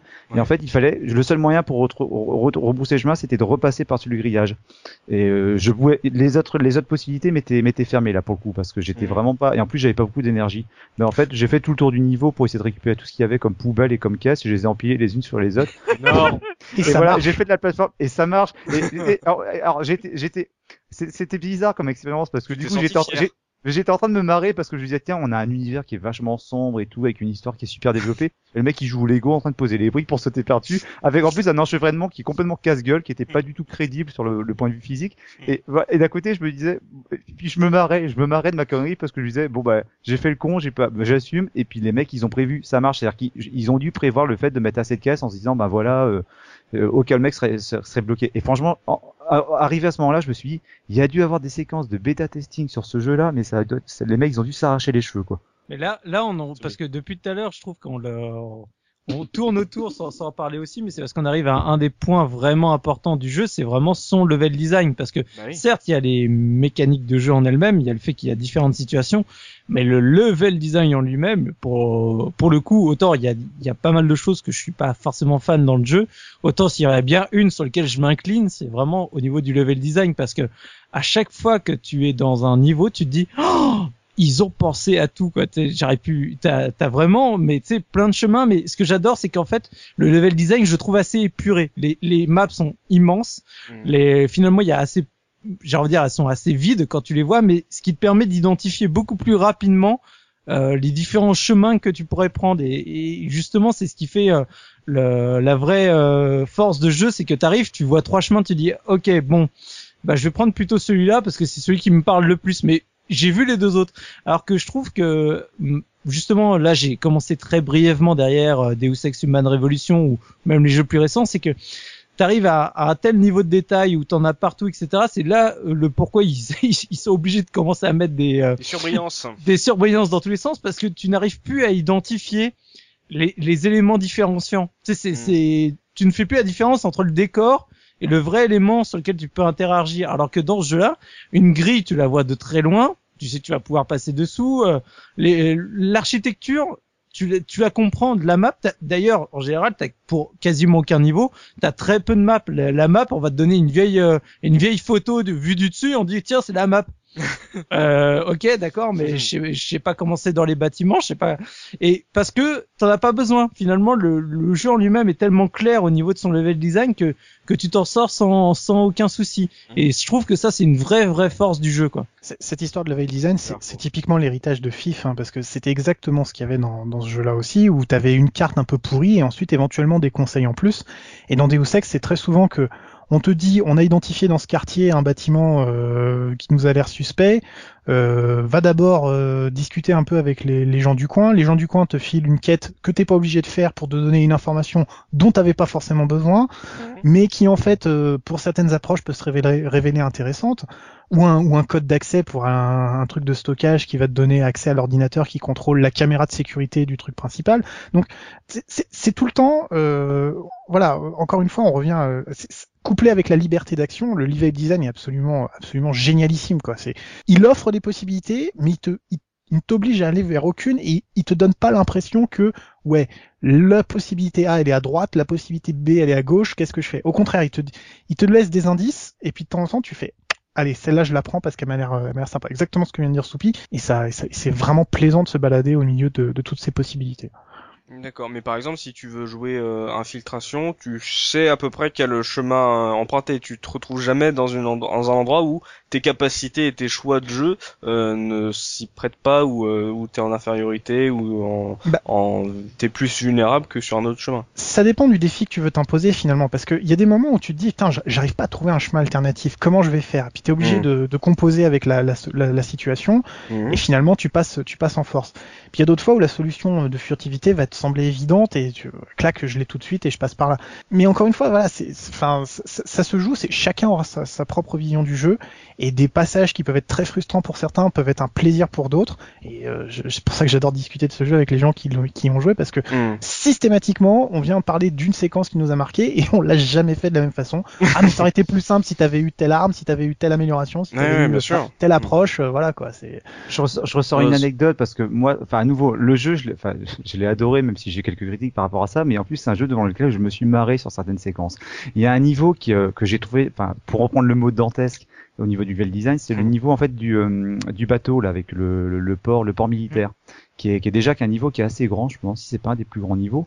Et euh, en fait, voilà, on commence euh, derrière le port, on arrive à on traverse les entrepôts et puis on arrive après au niveau du bateau. Donc, déjà, tu as plusieurs manières de, de, de t'infiltrer dans le bateau. Moi, en Mm. fait, bon, sans trop spoiler, euh, je me suis rendu compte quand il y avait dans- ce niveau-là, qu'il y avait plusieurs gardes. J'ai dit tiens, je vais essayer de rentrer dans- le bateau par le haut, par le biais d'une grue. Ok, génial. Donc, euh, je réussis à, à rentrer dans un bâtiment, je déplace la grue et à l'aide de la grue, je pars dessus et je me laisse tomber sur le bateau. Ouf. J'ai réussi à le faire. Bon après 4-5 heures après, le temps d'avoir visé, euh, enfin vidé un peu tout le, visité tout le bateau, Ouais. bah, il faut ressortir du bateau. Et là, comme un con, je me suis rendu compte qu'il y avait simplement une pauvre, euh, un pauvre pont qui permettait de descendre sur le quai. et il y avait juste à appuyer sur un bouton et c'était à peine gardé. En fait, il suffisait juste d'attendre que les gardes fassent leur tour et que tu pouvais passer par là. Et, Mhm. oh, et gros, je me suis marré parce que je me suis dit, mais t'es vraiment un con quoi. T'as galéré pendant une heure à déplacer ta grue, à passer discrètement, alors que t'avais juste à déplacer ton pauvre pont. Quoi. En mode ninja et tout. Mais quoi. carrément, mais là, on est clairement dans un genre de jeu où finalement, des fois, tu peux avoir un chemin qui est en ligne droite qui va très bien passer et tu es tellement finalement t'es t'es tellement éduqué finalement des fois à prendre des chemins de traverse que tu vas te compliquer la voie tout seul. Et moi c'est typiquement ça. C'est à dire que je suis rentré dans le dans le niveau j'ai repéré deux trois euh, deux trois éléments qui me paraissaient être un chemin intéressant. Et Soubi a dit un truc tout, euh, tout à l'heure très pertinent. C'est que des fois c'est vrai que les niveaux peuvent paraître vides parce qu'ils sont peu peuplés mais c'est vrai que tu identifies clairement les chemins qui sont viables. Et du coup, bah là, j'ai vu un chemin qui me paraissait viable. Je me suis dit, tiens, par rapport à mes compétences, ouais, je dois pouvoir l'emprunter. Et je me suis pas du tout posé la question s'il y avait autre chose. Et du coup, j'y suis allé, ça passé, ça m'a pris une heure, alors qu'à côté, ça m'aurait pris un quart d'heure. Mais c'est pas grave, j'ai quand même tripé, quoi. Oh, c'est le mec qui se sert d'un laser circulaire pour ouvrir une porte-fenêtre alors qu'elle est pas fermée, tu sais. Ça, voilà. Par, par contre, moi, ça soulève un Oui. autre point. Je, je le dis, pareil, c'est, je, je vais faire encore euh, mes confessions, c'est soirée confession. Euh, Il y a des, il y a des points qui m'énervent vraiment, par contre, dans, dans ce genre de jeu, dans ce genre de FPS, je vais carrément dire. Mhm. C'est, euh, c'est le syndrome Half-Life, c'est-à-dire qu'en gros, euh, c'est, il y a quand même une grande part de plateforme. Alors que je trouve que c'est des jeux pas du tout adaptés à la plateforme. Et le nombre de fois où tu te fais mal parce que oh j'ai mal chopé la tu sais la la- l'échelle tu vois pour Mhm. descendre c'est toujours j'ai jamais compris Ah oui, oh. J'ai jamais compris comment tu descendais euh, à l'échelle dans ce genre de jeu que ce soit Deus Ex Half-Life ou autre. J'ai essayé toutes les méthodes. À chaque fois je finis toujours par me gaufrer en bas euh, un moment ou un autre. Mhm. et c'est c'est d'une frustration parce qu'il y a des fois euh, t'es tu tu loupes un truc mais pas parce que justement tu t'es pas préparé ou autre, c'est juste parce que je trouve que ces jeux-là sont pas adaptés Ouais. pour ce genre de plateforme. Et alors les mecs, tu vas arriver, tu vas passer dans un ascenseur, t'as des petites plateformes sur les côtés pour le descendre, euh, genre euh, étage par étage, et tu là, ah, je me suis fragué les jambes, ah, comment je suis trop content. non, franchement, c'est, c'est, pour moi, ça c'est un défaut euh, qui, qui vraiment qui m'énerve dans, dans ce genre de FPS, quoi. Euh, on a parlé tout à l'heure du fait que le jeu n'était pas optimisé à l'époque. Alors, est-ce que ça veut dire que c'était un jeu qui était gourmand par rapport à vos PC de l'époque Est-ce que c'était euh, euh, de la de la techno euh, avant-gardiste pour l'an 2000 euh, Gerfo, toi, notre PCiste RPGiste de la case rétro, point de vue technique, est-ce qu'il était lourd ce Deus Ex ou est-ce que juste il était mal foutu par Looking Glass? Enfin, Eh par ben, il Ian. était, il était les deux, mon capitaine, parce que en fait, euh, c'était euh, bon. Alors, le, le- le moteur du jeu est basé sur le l'Unreal Engine première génération. Donc c'est un moteur qui est quand même assez vieux à ce moment-là, hein, euh, au moment où, où le jeu sort, et ce qui d'ailleurs vaut les critiques que je, dont je parlais tout à l'heure, où on disait que le jeu on le trouvait moche euh, parce que bah, le moteur il accusait son coup. euh, voilà. Ouais, quand même. hein. C'est voilà pour pour certains c'est voilà. Bon, après il a il a une direction artistique qui personnellement je trouve est très bonne, mais c'est vrai que d'un point de vue force du graphisme c'est pas c'est pas son point fort. Et alors en plus le problème c'est que de par sa nature et la volonté de la liberté qu'il offre au joueur, bah, il a forcément une contrainte technique, c'est que il doit garder en mémoire toutes les interactions que le joueur euh, propose. C'est-à-dire le joueur, on ose parler de ses caisses tout à l'heure, euh, le joueur a déplacé toutes les poubelles du niveau pour les entasser dans un coin, il faut se souvenir de toutes les positions, de tous les objets en permanence. Euh, donc du coup, bah, ça participe pas du tout à la fluidité. Alors pour les machines modernes euh, de nos jours, évidemment, ça pose plus aucun problème. Mais à l'époque, euh, c'était vraiment une galère. Euh, certaines sauvegardes de Deus Ex en fin de partie peuvent peser jusqu'à 250 MO. C'est énorme pour l'époque. Mm. Euh, je veux dire, alors ça a été corrigé depuis. Hein, les versions Game of the Year ont eu des micro-patchs qui ont permis justement de compré- compresser un peu ces trucs-là. Donc Mhm. on a plus ce genre de truc. Mais la première version de Deus Ex, c'était euh, c'était le- le- l'horreur du benchmark à l'époque quoi. C'est c'est le Crysis avant l'heure mais même pas parce que c'est beau simplement parce que ça doit traiter beaucoup d'informations quoi. Donc euh, c'est c'était pas très optimisé et pas et pas du tout euh, euh, optimal pour le jeu. Ce qui rajoutait encore à la liste des critiques euh, qu'on pouvait lui faire. Donc euh, Ouais, ça, ça, ça allait pas en sa faveur ça c'est c'est sûr et certain. Si tu rajoutes le fait qu'il était difficile à rentrer, euh, c'était difficile de rentrer dans l'histoire au début, donc. Exactement, difficile de rentrer dans l'histoire. Alors en plus, la FPS, parce qu'on en a pas parlé, mais on a dit qu'il y avait des compétences, euh, des compétences qui réglaient les armes. Ça veut dire qu'on a un FPS où on commence le jeu et on sait pas tirer avec un pistolet, Oui. à peine. Ce qui, est- enfin, ce qui, est super frustrant. Alors, T'es quand même un super agent c'est-à-dire- modifié et compagnie, et le mec il sait pas tenir un flingue quoi. on te, on te vend le truc et tout machin, tu peux pas tirer en courant en fait. C'est euh, en gros la, ce qui se passe, c'est que t'as une C'est un représentation. Resident Evil? T'as une représentation du réticule euh, de ton pistolet sur l'écran. Alors, Mhm. si- sauf si tu joues en réaliste. En réaliste, il n'y a pas de réticule sur l'écran, ça c'est plutôt bien. Mhm. Euh, et en fait, euh, tu dois stabiliser ton tir avant de pouvoir euh, pouvoir aligner quelqu'un. Donc du coup, tu vois le, la cible qui se qui se rétrécit. Et quand elle, ne bouge plus, tu sais que tu vas mettre à peu près au, là où le- la cible. Je dis bien à peu près, hein, c'est Oui. même pas tout à fait précis. Mais ça veut dire que quand tu cours ou t'as pas stabilisé, tes balles elles partent n'importe où. Donc comme dit Soubi, t'es es le, le super top agent de Lunetco qui vient de rentrer. Le mec, il a un pistolet dans la main, il est même pas foutu de tirer là où il faut sur l'ennemi. quoi. C'est pour Mm. FPS, c'était une faute de goût impardonnable. quoi. Mais encore une fois, c'est justifié dans l'idée que ça va permettre de personnaliser ton personnage. Mais Mm. et voilà, c'est pas, c'est pas, c'est pas très très engageant pour le joueur en plus de tous les autres défauts dont on parlait quoi. Donc euh, Ose, toi, euh, sur euh, cette version PS2, elle valait quoi? Bah, euh, moi, euh, je pense, comme je l'ai dit, hein, je, je, quand j'ai fini le jeu, je suis quand même allé regarder ce qui, ce qui existait sur PC. Je me suis rendu compte, enfin, je me rappelais en plus de les, les 6-5 heures que j'avais dû faire sur, me, sur le PC avant que je le désinstalle. Ouais. Et euh, le, le jeu est quand même différent. Alors déjà, bon, le principal défaut, Soubi en a parlé au début de l'émission. Et moi, voilà, moi, quoi que ça m'a pas perturbé, c'est en étant de changement. C'est-à-dire que là où sur PC, visiblement, si j'ai bien compris, on a des zones qui sont immenses. Sur la version PS2, comme la mémoire de la, de la PS2 était inférieure à ce qui se faisait sur le PC à l'époque, euh, on a ces zones-là qui ont été découpées parfois en deux, trois euh, sous-zones. Et euh, en fait, des fois, tu, tu traverses de longs, longs couloirs. Quand tu as un long couloir dans le jeu, tu devines qu'en fait, tu vas changer de zone. Et tu as droit à un temps de chargement qui peut durer, ouais, facilement dans les, euh, dans les 30 secondes, quoi. Et euh, je peux comprendre, ouais, je peux comprendre la frustration. Après, voilà, moi le jeu, je- j'ai pris tellement de plaisir finalement à le, à le pratiquer que ça m'a pas, euh, ça m'a pas perturbé. Mais c'est vrai qu'il y a des, il y a, il y a des différences sur l'interface graphique. J'ai découvert, voilà, sur PC, tu as le, le principe de raccourci qui existe avec le clavier. euh, ça n'existe plus sur la, sur la PlayStation. Sur la PlayStation, ils ont vraiment optimisé de manière à ce que l'utilisation de la manette, le jeu à la manette, se fasse de manière à peu près agréable. Alors, je Mm. sais que la plupart des gens vont seront pas d'accord avec moi, ils diront que non, de toute façon, ça se joue au PC. Je pense que j'aurais préféré pouvoir y jouer au PC, mais euh, finalement, j'ai été agréablement surpris parce que je trouvais qu'avec la manette, la manette de la PS2, ça fonctionnait bien. Alors, ça, du coup, il y a eu des concessions. C'est évident, hein. je pense que quelqu'un qui l'a fait sur PC ne pourra pas le faire euh, raisonnablement sur euh, sur PS2. Mhm. Mais euh, je trouve que pour euh, pour quelqu'un qui est habitué à jouer à y jouer console, il, se joue bien quoi. Rappelons-le, hein, je l'ai fait quand même en 2012, donc euh, plus de 10 ans après après sa sortie. Ouais. Et euh, franchement, non, j'ai trouvé que il, il fonctionnait vraiment bien. Il y a quelques défauts, c'est vrai que la sélection des armes, elle est un peu, elle est un peu lente. euh, Tu sais jamais trop euh, qu'est-ce que t'as comme arme, qu'est-ce que t'as mis dans tes favoris.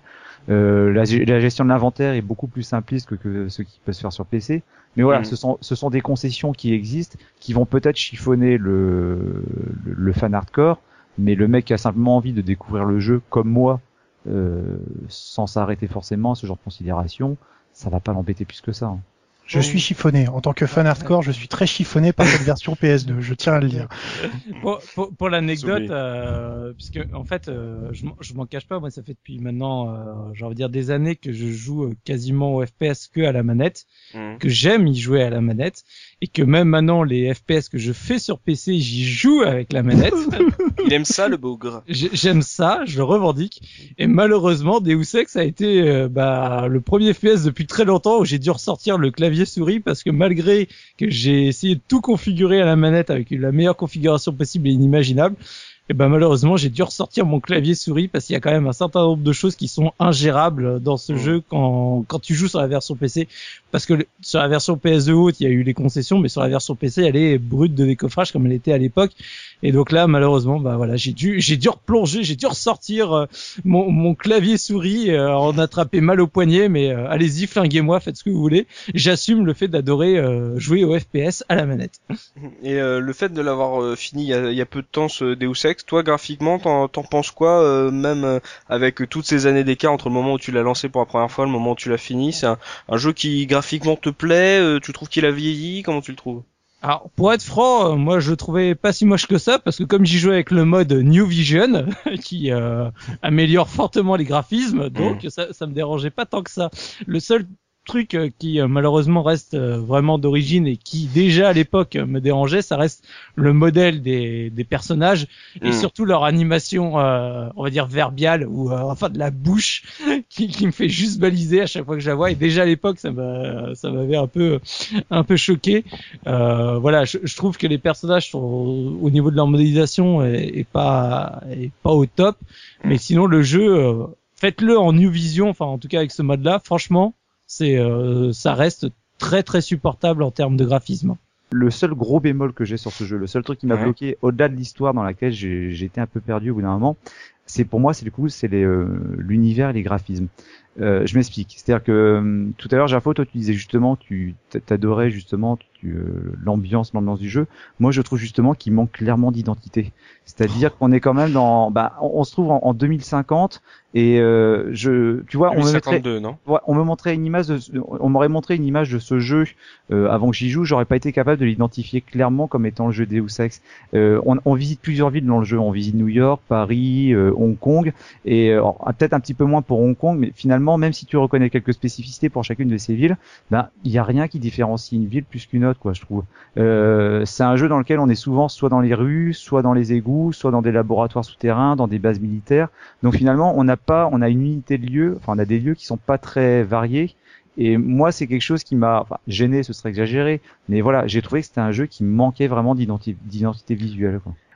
Là, il faut vraiment distinguer dans ce jeu le, le, la direction artistique et les, et les graphismes. Les graphismes sont à la ramasse mais la direction artistique, elle est absolument géniale. Elle veut faire passer une ambiance et je trouve qu'elle l'a fait passer superbement bien. Alors je sais que t'es pas d'accord, Oz, mais peut-être qu'avec un peu plus de graphisme, elle aurait été, euh, elle aurait été parfaite. Et c'est là où je dis qu'il est en avance, c'est que malheureusement, bah voilà, avec un vieux moteur qui veut rendre trop de trucs et trop de choses à la fois, c'est pas possible.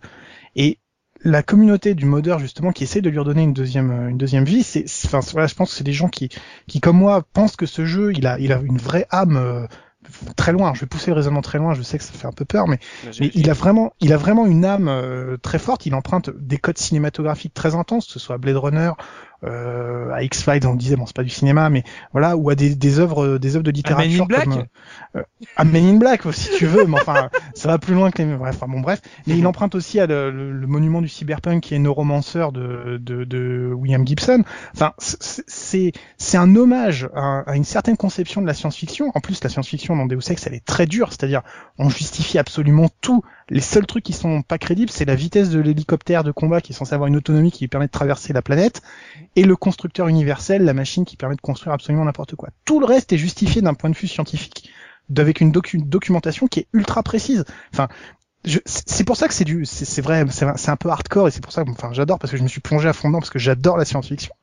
Mais je trouve que ce jeu, il a une cohérence intrinsèque et une identité propre qui est on ne peut plus rare dans un jeu vidéo et qui fait pour moi que cette œuvre est, est, une œuvre de génie parce que elle essaye d'aller vraiment au plus profond de tout ce qui a été fait dans ce type d'histoire, ce type d'univers. Malheureusement, ces contraintes techniques et les contraintes, et je pense que l'histoire du pad, ça va aussi avec, parce qu'on a voulu simplifier les choses, et c'est ce qui a donné les séquelles qui sont pas aussi bonnes que le premier Deus Ex, parce qu'elles vont pas assez loin dans la, la reprise de mm. justement de cet univers. Et bon, c'est un peu dommage. Mais j'invite les gens à aller sur le voir sur le côté du modding parce qu'il y a beaucoup de choses qui sont faites. Il y a un mode qui sort dans, dans le mois qui dans le mois qui vient là. Encore euh, aujourd'hui. Fin, fin du mois de mars, il y a un super mode qui va sortir pour Deus Ex. Je l'attends avec impatience. Euh, qui continue à mettre à jour les, les, les graphismes, qui continue à explorer l'histoire du jeu et à faire beaucoup de choses. C'est une communauté qui est très très active mais qui est extrêmement restreinte parce que le jeu a une aura malgré tout assez limitée. Il a à la fois ce côté mythique Mm. et ce côté hermétique qui fait que bah, il, reste limité pour les gens qui ont envie de se plonger dedans, et dont je fais partie. D'accord. Donc pour toi en fait, euh, comme tu dis, le, le cœur était euh, présent et maintenant c'est la communauté en fait qui, qui leur fait un, un corps quoi. Exactement, parce que alors je vais faire mon gros fan, mais euh, l'identité du jeu a été trahie dans, dans, les, dans sa suite et même d'une certaine façon dans Human Revolution. Mais c'est un autre débat qu'on aura peut-être une autre fois. Qu'est-ce que tu m'as fait? Pourquoi tu m'as trahi comme ça? Ouais, Je sais, je sais. c'est comme ça. Au niveau de la, de la bande son, c'est un jeu qui est en anglais, qui il avait une traduction française. Euh, c'est euh, un jeu qui se passe dans le futur. Alors est-ce que la, la musique euh, s'y prêtait? Est-ce qu'on se sentait en plein trip Blade Runner, euh, Soubi alors le jeu euh, PC était intégralement en anglais, euh, sous-titres et texte. Bon, au moins il y avait le sous-titre, hein, ce qui fait qu'il était largement accessible pour euh, les anglophones. Euh, la version PS2, il me semble, est traduite en français. ça peut être un point mm. positif par rapport à la, à la version PC. après, moi, au niveau musique, sincèrement, j'adore l'ambiance, enfin la, la, BO du jeu. Ouais.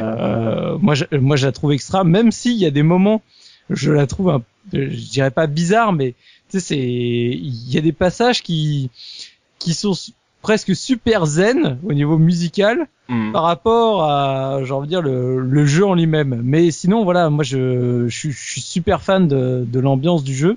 Et euh, bon, je, je, laisse plutôt Hauss parce que je pense qu'il sera plus à l'aise que moi pour, pour parler de ça. Mais moi, en tout cas, je suis un, un grand, grand fan et surtout, j'adore l'écran titre la, musique dès l'écran titre, euh, limite, euh, je relançais le jeu que pour ça, quoi, pour avoir la, musique d'intro avant même de commencer à jouer, quoi. Sans parler des musiques, hein, moi, ce que j'adore sur ce jeu, c'est l'environnement musical, c'est-à-dire les bruitages, le travail qui est fait justement sur euh, sur sur l'environnement.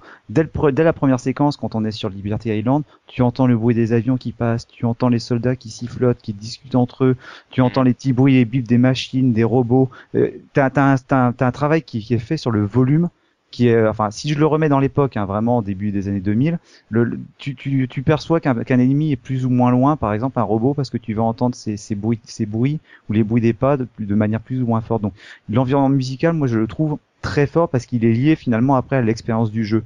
Mmh, euh, tu, euh, tu peux te faire repérer tout bêtement en étant trop bruyant ça c'est classique. Hein. Si tu sors des, si tu fais, si tu utilises une arme, tu sors ta matraque ou si tu tapes contre un contre un mur, les ennemis peuvent t'entendre. Donc l'environnement musical, enfin l'environnement sonore, moi je, je le trouve très très fort dans ce jeu et très malin. Concernant la musique, euh, j'en parlerai tout à l'heure. Je suis moins emballé que Soubi. Euh, Gerfo, toi, un petit mot là sur les musiques. Elles sont dans mon baladeur et je les écoute régulièrement. C'est super, il y a rien à dire, c'est génial. non, non, franchement, euh, franchement, alors, y a, les musiques pour moi sont, bon, il y en a qui sont un peu plus faibles que d'autres, mais il y a des thèmes, des thèmes récurrents qui sont, euh, qui, qui, qui, contribuent encore une fois, comme, comme pour le, le, level design et le game et le, la direction artistique, qui participent vraiment à l'identité du jeu. C'est-à-dire, euh, bon, c'est les compositeurs sont des, ce qu'on va dire, euh, comment on va dire ça, c'est des spécialistes de musique électronique, euh, d'ambiance, on va dire. Mmh. Donc c'est des thèmes extrêmement travaillés, mais à côté de ça, malheureusement, il y a des petits trucs qui sont moins bien. Typiquement, le doublage est pas euh, pas toujours génial. Il y a, il y a beaucoup de d'accents qui sont très oh, l'accent euh, français. Mais justement, moi j'ai adoré l'accent français quand t'es à Paris. Moi, je trouve ça bien. Je trouve ça bien, mais c'est vrai que ça, ça, peut être assez. Euh, même l'accent de Gunther, un de vos un des collègues là, allemand là. Ah, this is completely, euh, tu vois, avec le, vieil accent allemand pourri. Voilà. non mais franchement, moi les accents, j'ai trouvé ça, pour le coup, j'ai trouvé ça extrêmement intéressant parce que, enfin, tu reconnais vraiment les accents français quand t'es à Paris, t'as les flics, tous ceux que tu croises, ils ont le le, le bête d'accent franchouillard que j'adore. Quoi. Après, faut, faut bien comprendre aussi que c'est un endroit où ils ont essayé de gagner un peu de sous. Hein. Il y a beaucoup de Tom Hall euh, et Romero eux-mêmes font des voix dans des Ex, hein, donc euh, c'est mhm. c'est des choses qui qui sont euh, qui, qui étaient un peu obligées. voilà. Personnellement, je trouve que la, la voix de, de JC de, de notre héros est pas génial génial. C'est pas la il, a une voix assez monocorde. Bon après qui qui joue un peu avec son personnage une fois qu'on qu'on comprend comment comment il, comment il réfléchit mais mais c'est voilà.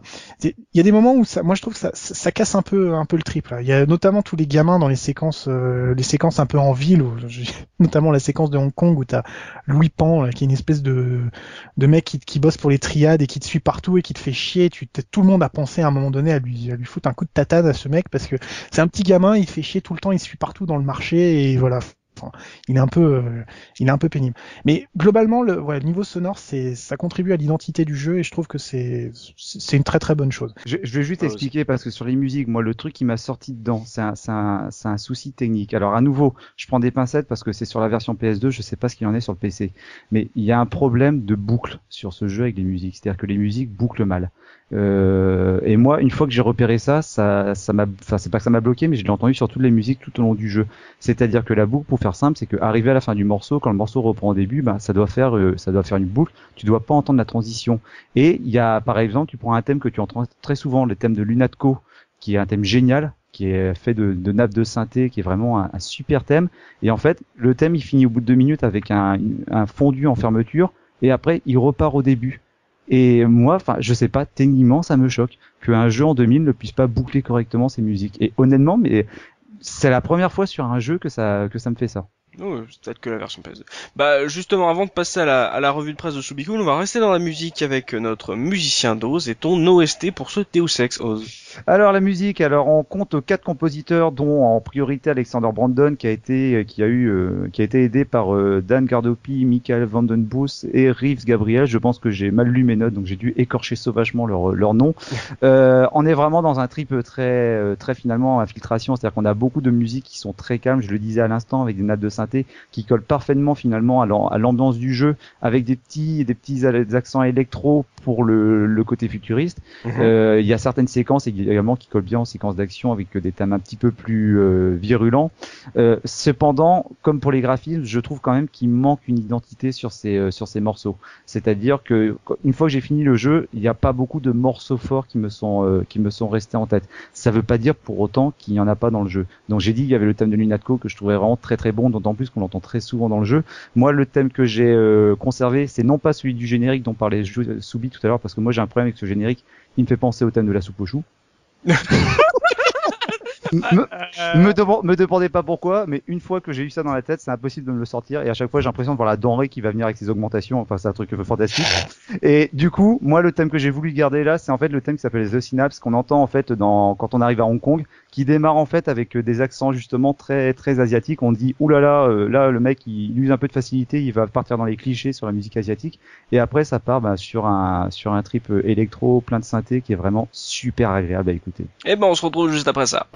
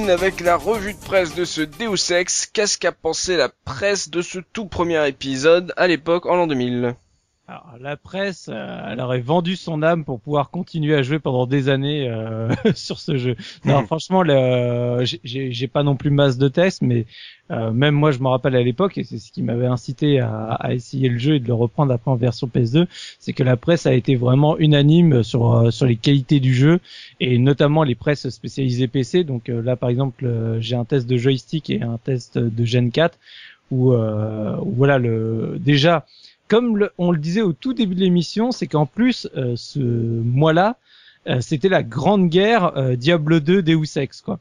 Oui. Et, euh, et, franchement, en revoyant les les magazines, les tests sont chacun sur quasiment une dizaine de pages pour pour les deux.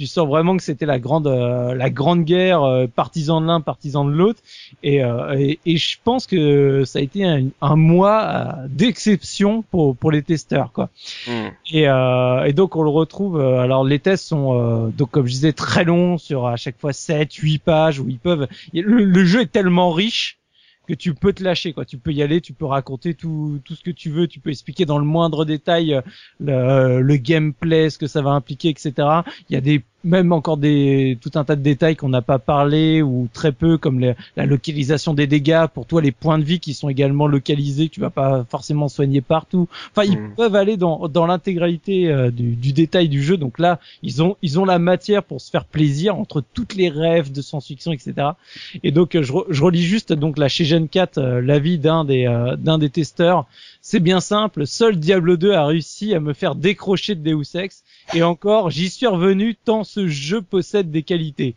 le mélange des genres est impeccablement dosé beaucoup mieux que dans la série des, System Shock Hmm. le détail apporté à la réalisation est extraordinaire. Alors, quand ils disent à la réalisation, c'est pas forcément euh, graphique. Hein. Dans, dans les tests, ils reviennent quand même sur l'aspect graphique qui est légèrement en dessous, qui est presque le seul point négatif, euh, on va dire, euh, mis en avant. Mais bien évidemment, c'est la liberté d'action que laisse l'aventure qui est absolument bluffante. Ah oui, l'aventure, vous savez, celle qui est servie par un scénario digne des meilleurs épisodes de X-Files. En plus, il vous faudra une bonne quarantaine d'heures pour en venir à bout. Donc euh, c'est aussi un point qu'on n'a pas dit. C'est vrai que le, le jeu à l'époque pour un FPS était particulièrement long. Et euh, bon, moi pour moi c'est pas forcément un- toujours une qualité. Je ne cache pas que dans Deus Ex il y a des moments où je me suis un peu ennuyé. Euh, mais voilà, ça fait partie des à l'époque, euh, tu vois, comme un FPS, tu le sortais, il faisait 40 heures quoi. Mais, Ça change un petit peu d'aujourd'hui. c'est clair. Donc euh, pour en conclusion finale, bah c'est simple, chez Gen 4, il, euh, il a 6 sur 6, hein, la note euh, maximale. Conclusion, euh, je ne vois pas trop à qui ne pas recommander Deus Ex, aux inconditionnels du démineur peut-être. Donc euh, les, les plus, c'est la liberté d'action, la richesse de gestion du personnage, la variété des missions, la difficulté et l'intelligence artificielle. Peut-on rêver de meilleurs arguments? Point d'interrogation. Et Mhm. donc le contre, le graphisme un peu trop sombre qui fait qui nuit à la lisibilité et les multiples scènes de nuit et l'absence de mode multi euh, parce qu'il semblerait après je, je ne sais pas du tout si le jeu avait un mode multijoueur ou pas mais en tout cas à la sortie du jeu il n'en avait pas. Il en a eu un après. il en a eu un après. Bon je pense pas qu'il soit euh, mémorable non plus même si je l'ai jamais essayé. Alors du coup je passe euh, au test de chez euh, Joystick. Mhm. donc euh, en plus je me rappelle à l'époque euh, bah, je l'avais eu, eu, euh, justement ce numéro de joystick où il a la couve était dédiée à Deus Ex. euh, contrairement aux autres là où vraiment euh, toute la couve était dédiée pour ce jeu et c'est le, le test je, comme euh, comme Dopa qui qui aime faire les tests euh, tu sais, enfin pas les tests les euh, l'Argus euh, tu sais le le prix de l'escroc Oui. je crois que je vais finir par faire le le, le, le prix de la pige euh, loufoque Oui. parce qu'il y en a toujours au moins un là, de cette époque où le mec il, il part en sucette dans son test, il fait son délire. Donc euh, bah là c'est chez Joystick où, où, où toutes les, on va dire les deux trois premières pages sont euh, absolument, euh, on va dire complètement loufoques, c'est du n'importe quoi. J'adore, je me suis bidonné. Mais le, le début, je, je vous le lis parce que ça ça m'a beaucoup fait rire. Bien que développé au sein de la même société, un monde sépare ces deux derniers jeux. Iron Storm Dallas s'est tapé la honte avec Daikatana. Iron Storm Austin connaîtra la gloire avec Deus Ex. voilà, bon, on commence, hein, comme ça c'est fait. Et alors après, euh, le paragraphe suivant commence.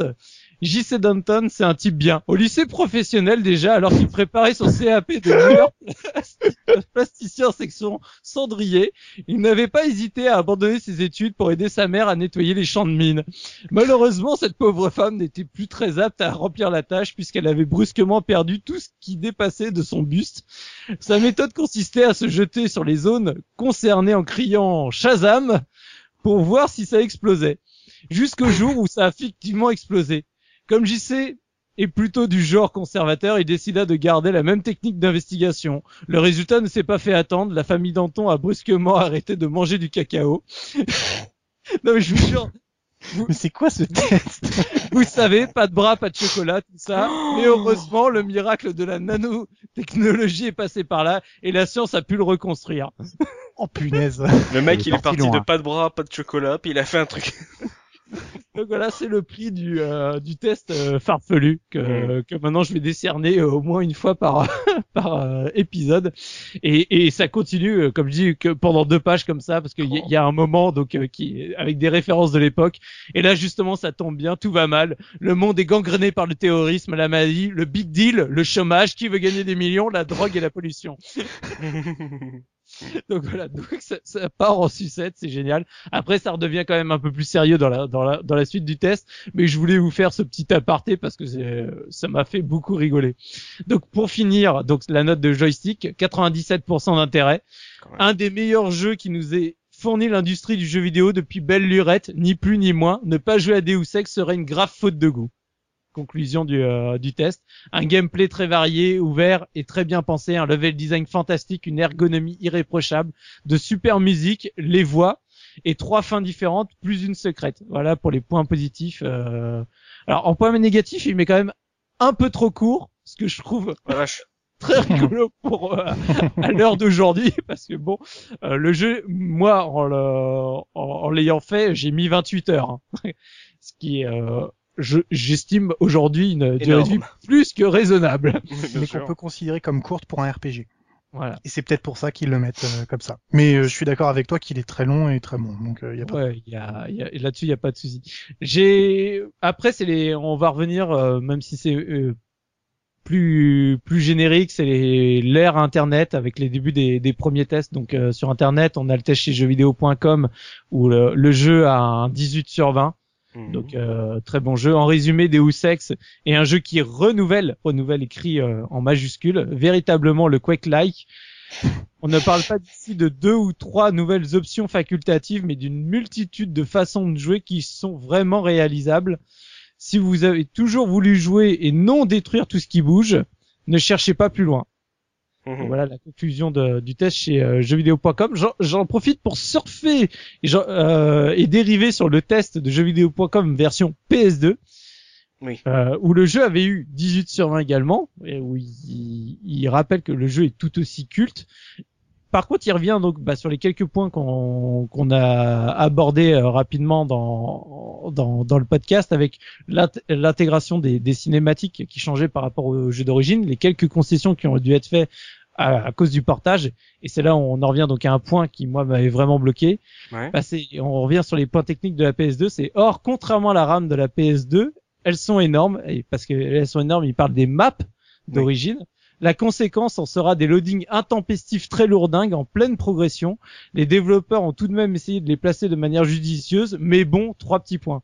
Et franchement, c'est vraiment un point, ces loadings, moi, qui m'ont complètement, euh, enfin, je remercie quand même ce jeu euh, PS2 parce qu'en le revendant, j'ai acheté Silent Hill 2 que j'aurais sûrement jamais acheté et, et rien que pour ça, je le remercie parce que Silent Hill 2, c'est juste une bombe. Et pour finir avec un petit test de, bah, de chez Gamecult, euh, où pareil, le jeu a eu un 9 sur 10. Attention, chez Gamecult. On- c'est énorme. on- voilà, c'est énorme. Bon, ah, c'était les débuts de Gamecult, hein, ils étaient peut-être pas aussi euh, aussi sévères qu'aujourd'hui, mais la conclusion c'est génial. Deus Ex repousse les limites actuelles pour pour les jeux de rôle pour atteindre un niveau de liberté et d'interactivité jusque-là inespéré. Dans les lignes de System Shock, Iron Storm a su ajouter le côté subtil de Dark Project, euh, SIF pour les intimes, hein, et l'action d'un Quake pour un mélange aussi détonnant que captivant tout en réussissant à imposer un scénario et une interactivité digne des grands jeux d'aventure. Deus Ex assure de nombreuses heures de bonheur grâce notamment à de multiples, aux multiples éventails d'actions possibles. À coup sûr, tous les fans de jeux de rôle cyberpunk seront comblés comme tous les néophytes qui appréciera la prise en main aisée. Donc voilà pour la, la conclusion avec euh, bah, toujours en points positifs et négatifs les mêmes points qui ont été euh, soulignés. Pour finir, le, donc bah, Deus Ex euh, sur Game Ranking, il a 91% euh, d'intérêt, très très bonne note. Il faut savoir que bah, en 2000, il se classe comme le premier jeu classé sur PC, c'est-à-dire avant Diablo 2. Je- je- C'est normal. C'est je- normal. je, je le redis, et que sa version PS2 et elle à 97%, ce qui est aussi tout à fait normal et c'est bien fait pour cette version. Euh, Merci Sui. On a fait un beau, beau tour de, de ces différentes versions. Je m'attendais à ce que la version PS2 soit un peu plus euh, boudée, bah curieusement non. Donc c'est euh, finalement un peu euh, ce qu'on dit, un peu pas forcément les légendes urbaines, mais ce qu'on y pense a posteriori, c'est dire ah c'est cette version PS2, ah fallait pas y toucher. Finalement à l'époque euh, ils avaient pas trop grogné dessus, donc on n'était pas trop regardant sur les portages euh, PC PS2. Hmm. C'est toujours Ah, bon à à savoir ça. Hmm. bah, C'était surtout l'arrivée d'un jeu culte, alors Mais bon, voilà. tu, tu fais pas trop le On difficile. n'est pas regardant. c'est ça. Et puis on n'avait pas coupé dans l'identité du jeu au moment de l'adapter sur la console. Pas Ah, comme dans euh, le deuxième. Il y, a quand, il y a quand même un truc que j'ai appris là et que, en t'écoutant, Soubi, la localisation des dégâts. Moi, j'ai jamais eu ça dans le dans le jeu auquel j'ai joué. Hein. Je sais pas quelle importance ça peut avoir.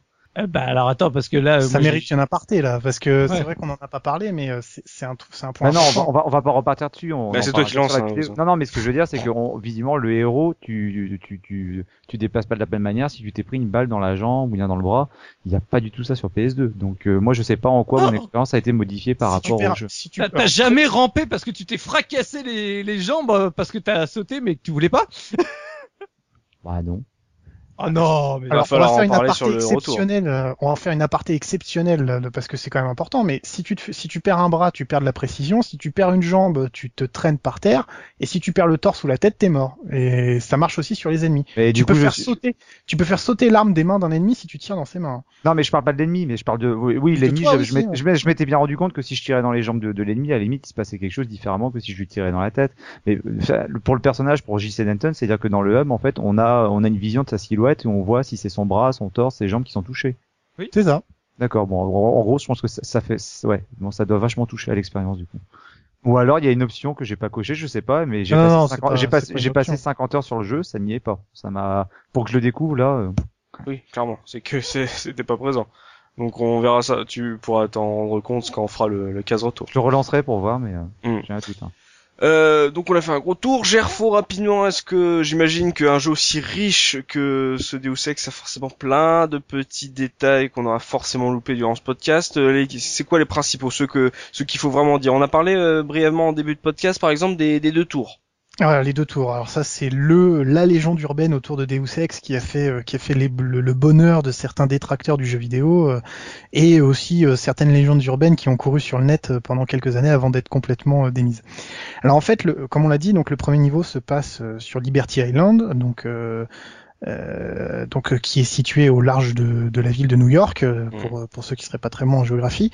Euh, et donc en fait, le, le jeu représente euh, représente la ville par euh, ce qu'on appelle une skyline, c'est-à-dire en fait euh, un aplat de building qui est censé figurer le fond du jeu.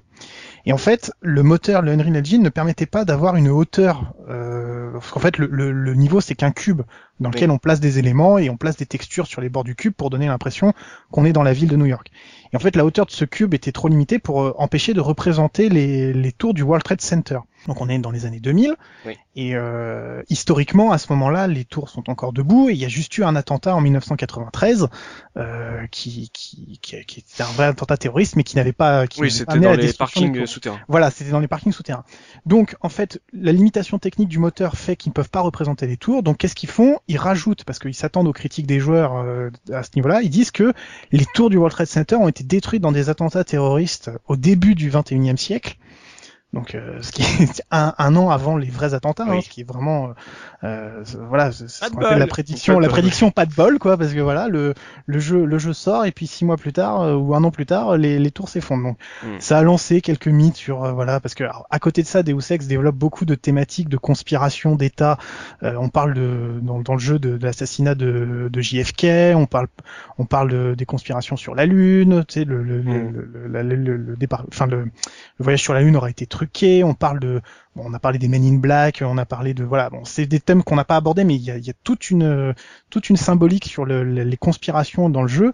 Mm. Et en fait, bah voilà, ça a forcément renforcé l'effet du truc et ça a donné naissance entre guillemets à une espèce de mystique, disant que Deus Ex prévoyait l'avenir et euh, arrivait à faire le truc. Ce qui est affolant. Non mais attends, c'est affolant parce que parce que certains certains euh, certains dialogues du jeu justement, je- j'en parlais sur les histoires, euh, les conspirations des riches, etc. C'est il, arrive de temps en temps qu'avec la crise en 2008, il y a eu une résurgence sur Internet de ce genre de thématique en disant que Deus Ex, comme 1984, étaient des, étaient des... non mais ça, ça, a contribué aussi à sa légende, c'est-à-dire à dire que euh, ce sont des œuvres de science-fiction. Tu sais, une œuvre de science-fiction peut devenir majeure quand elle a, quand elle a, s'approche de la vérité. Quand elle s'approche de la vérité. De et, réalité, ouais. et Deus de Ex, voilà, ce qu'on appelle l'anticipation, tout simplement. Et voilà, et Deus Ex, par certains aspects, euh, on parle de, dans des Human Revolution, on parle de transhumanisme. euh, c'est des choses qui commencent à apparaître aussi maintenant. Bon, voilà, ce sont des thématiques qui sont à la mode en ce moment, mais qui malheureusement, de par la nature de ce à quoi elles touchent dans Deus Ex, euh, les conspirations d'État, ça fait toujours affoler les gens qui parlent très fort et qui, voilà. Donc du coup, si on plonge un peu sur Internet, on trouve très facilement des gens qui euh, sont presque prêts à dire que JC Danton, comme c'était prévu dans le scénario de base, est l'incarnation de Jésus-Christ et est complètement euh, prêt à revenir pour le deuxième euh, avènement. Mm. Ça va très loin, euh, il faut pas, faut pas prêter attention à ça, mais il y a une mystique autour de ce jeu qui est parfois peut faire peur, hein, clairement. Donc là, je viens de me spoiler sur le- le- la prochaine anecdote. Hein. JC Danton, en fait, voilà, il s'appelait JC parce que le scénario de base prévoyait qu'en fait, il soit un descendant direct de Jésus-Christ. Ce qu'on retrouve en fait dans les missions de Paris où on approche très vite des Templiers, euh, d'une faction de Templiers qui est assez anecdotique dans le premier Deus Ex, mais qui en fait devait être un pan d'histoire beaucoup plus développé. C'est pour ça que le niveau de Paris, pour ceux qui ont fait le jeu, est assez peu complet et un peu en retrait à mon sens par rapport aux autres. Mais bon, c'est assez intéressant. Alors sinon, il y a énormément de petits de petites piques qui sont adressées pour les, les fans de tout un tas de références de la pop culture des années 80-90.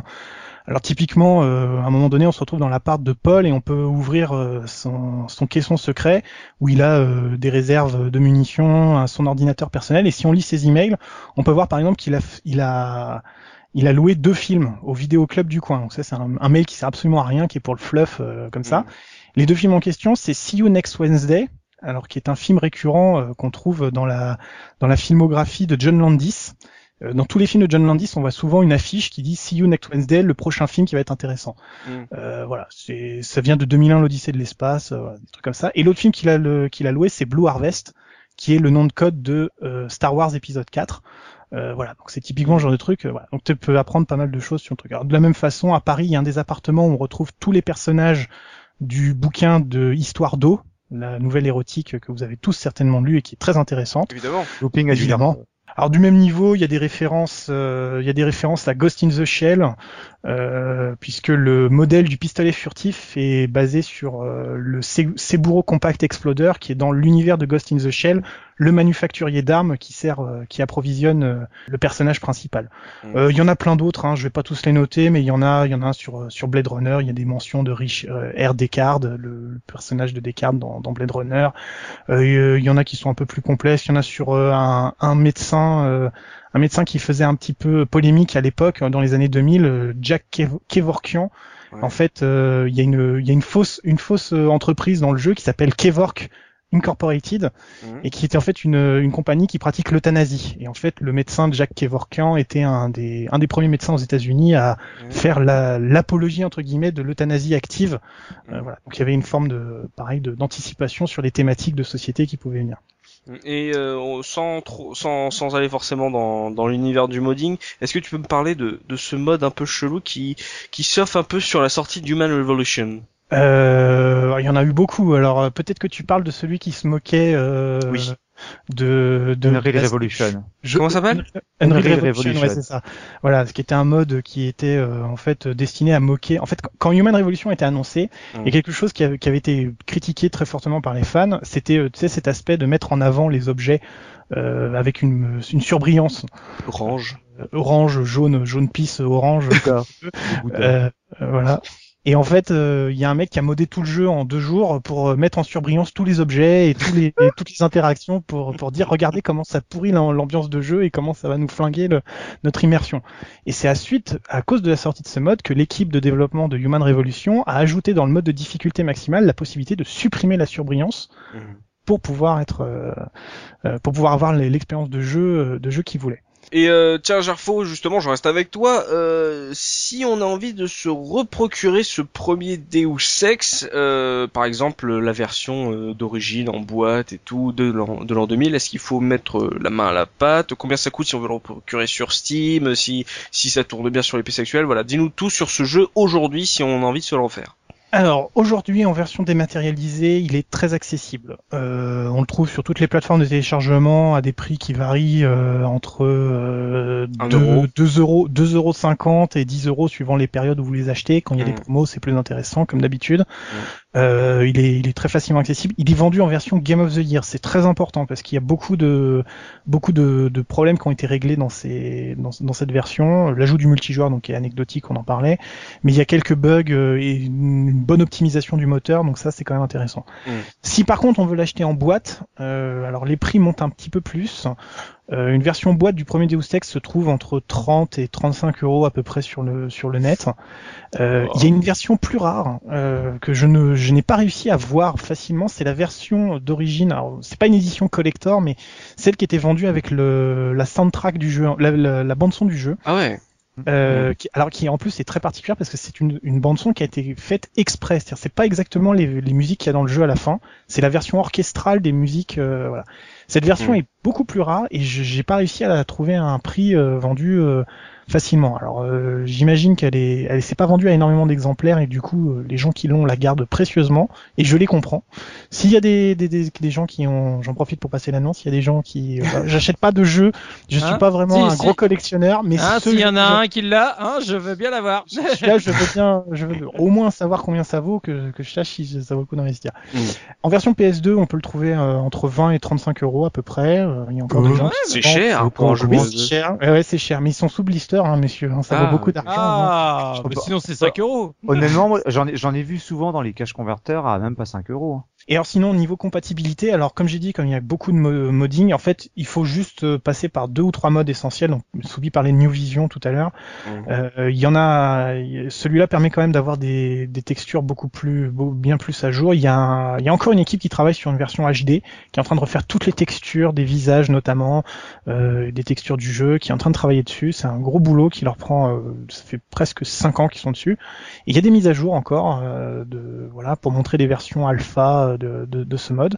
Et Mhm. puis il y a une, il y a une bonne compatibilité assez, de, de modes qui sont censés améliorer, qui ra- rajoutent du contenu, qui qui explore la personnalité de certains personnages secondaires aussi. Donc euh, il a un gros gros potentiel de rejouabilité déjà à découvrir, mais aussi pour étendre l'univers, qui est vraiment intéressant.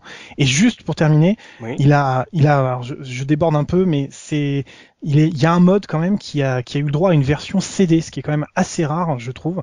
Oui. 7 ans de production qui s'appelle euh, The Nameless Mode, le, le mode sans nom dans sa version anglaise, et qui a eu le droit à une impression CD euh, sponsorisée par un éditeur en fait parce que bah il a eu euh, il a eu beaucoup de succès et donc du coup c'est- quand même suffisamment rare pour qu'on pour qu'on pour qu'on en parle maintenant. Et c'est Il quoi a apporté quoi ce mode? Bah euh, c'est un truc, euh, c'est une expérience complètement euh, pétée parce qu'en fait c'est des c'est des mecs qui étaient sur un forum, euh, qui parlaient entre eux euh, et tout et qui ont décidé de reproduire la vie d'un forum dans Deus Ex. C'est une expérience qui est absolument indescriptible. Il faut y jouer pour, euh, pour voir, mais c'est- extrêmement conceptuel. C'est-à-dire ça n'a plus rien à voir avec le jeu. Il y a toujours la possibilité de jouer euh, les la- l'aspect. Et en fait l'histoire c'est l'histoire des gens comme si la ville était un- le forum de discussion. C'est euh, c'est une expérience. euh, Deus je Ex. rapprocherais ça. Ouais, Deus ouais, non, Ex, ok. c'est très très En tout bizarre. cas, mais- là, tu m'as donné trop envie, quoi. C'est un truc de ouf, là. Voilà. Il y a mecs qui parlent dans la rue, puis il y a un autre qui passe, il fait je plus sois, euh, machin.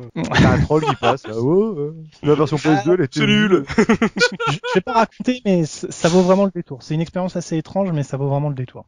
Les deux tours. Oh, bah. C'est magnifique, ça. Bravo, Ose, hein, parce que ça va être là-dessus qu'on va, qu'on C'est va bon achever goût en plus. hein. C'est sur cette blague toute pourrie qu'on va acheter, euh, achever ce, ce podcast euh, Deus Ex. Merci à vous, messieurs, d'avoir participé à cette émission, d'avoir partagé vos souvenirs et votre expérience sur un jeu qui est très compliqué euh, à, à décrire. C'est pour ça qu'on a besoin d'être nombreux pour échanger nos différentes expériences là-dessus. Euh, c'est un jeu qui est, qui est d'une richesse assez ouf euh, pour l'an 2000 et que, qui a inspiré beaucoup d'autres jeux qui sont sortis euh, récemment. Euh, Il y a c'est des séries, voilà, on a dit un Sif, euh, le- la, la série des chocs, on va l'appeler comme ça, ou alors Deus Ex, ce sont des jeux qui sont toujours présents aujourd'hui et qui se sont nourris de, des expériences de liberté qu'a voulu faire Iron Storm à l'époque en, en l'an 2000. Donc c'était un truc qui était qui était assez euh, rafraîchissant pour l'époque. En plus, rappelez-vous, putain, il est sorti en même temps que Diablo 2, quoi. C'est, ça c'est, c'était une période hallucinante pour le jeu PC. Et bien entendu, merci à vous, chers auditeurs de la case rétro, de nous avoir suivis durant ce podcast. N'hésitez pas à partager vos propres souvenirs de ce jeu si vous y avez joué. Si vous avez joué au plus récent, bah voilà, si ça vous a donné envie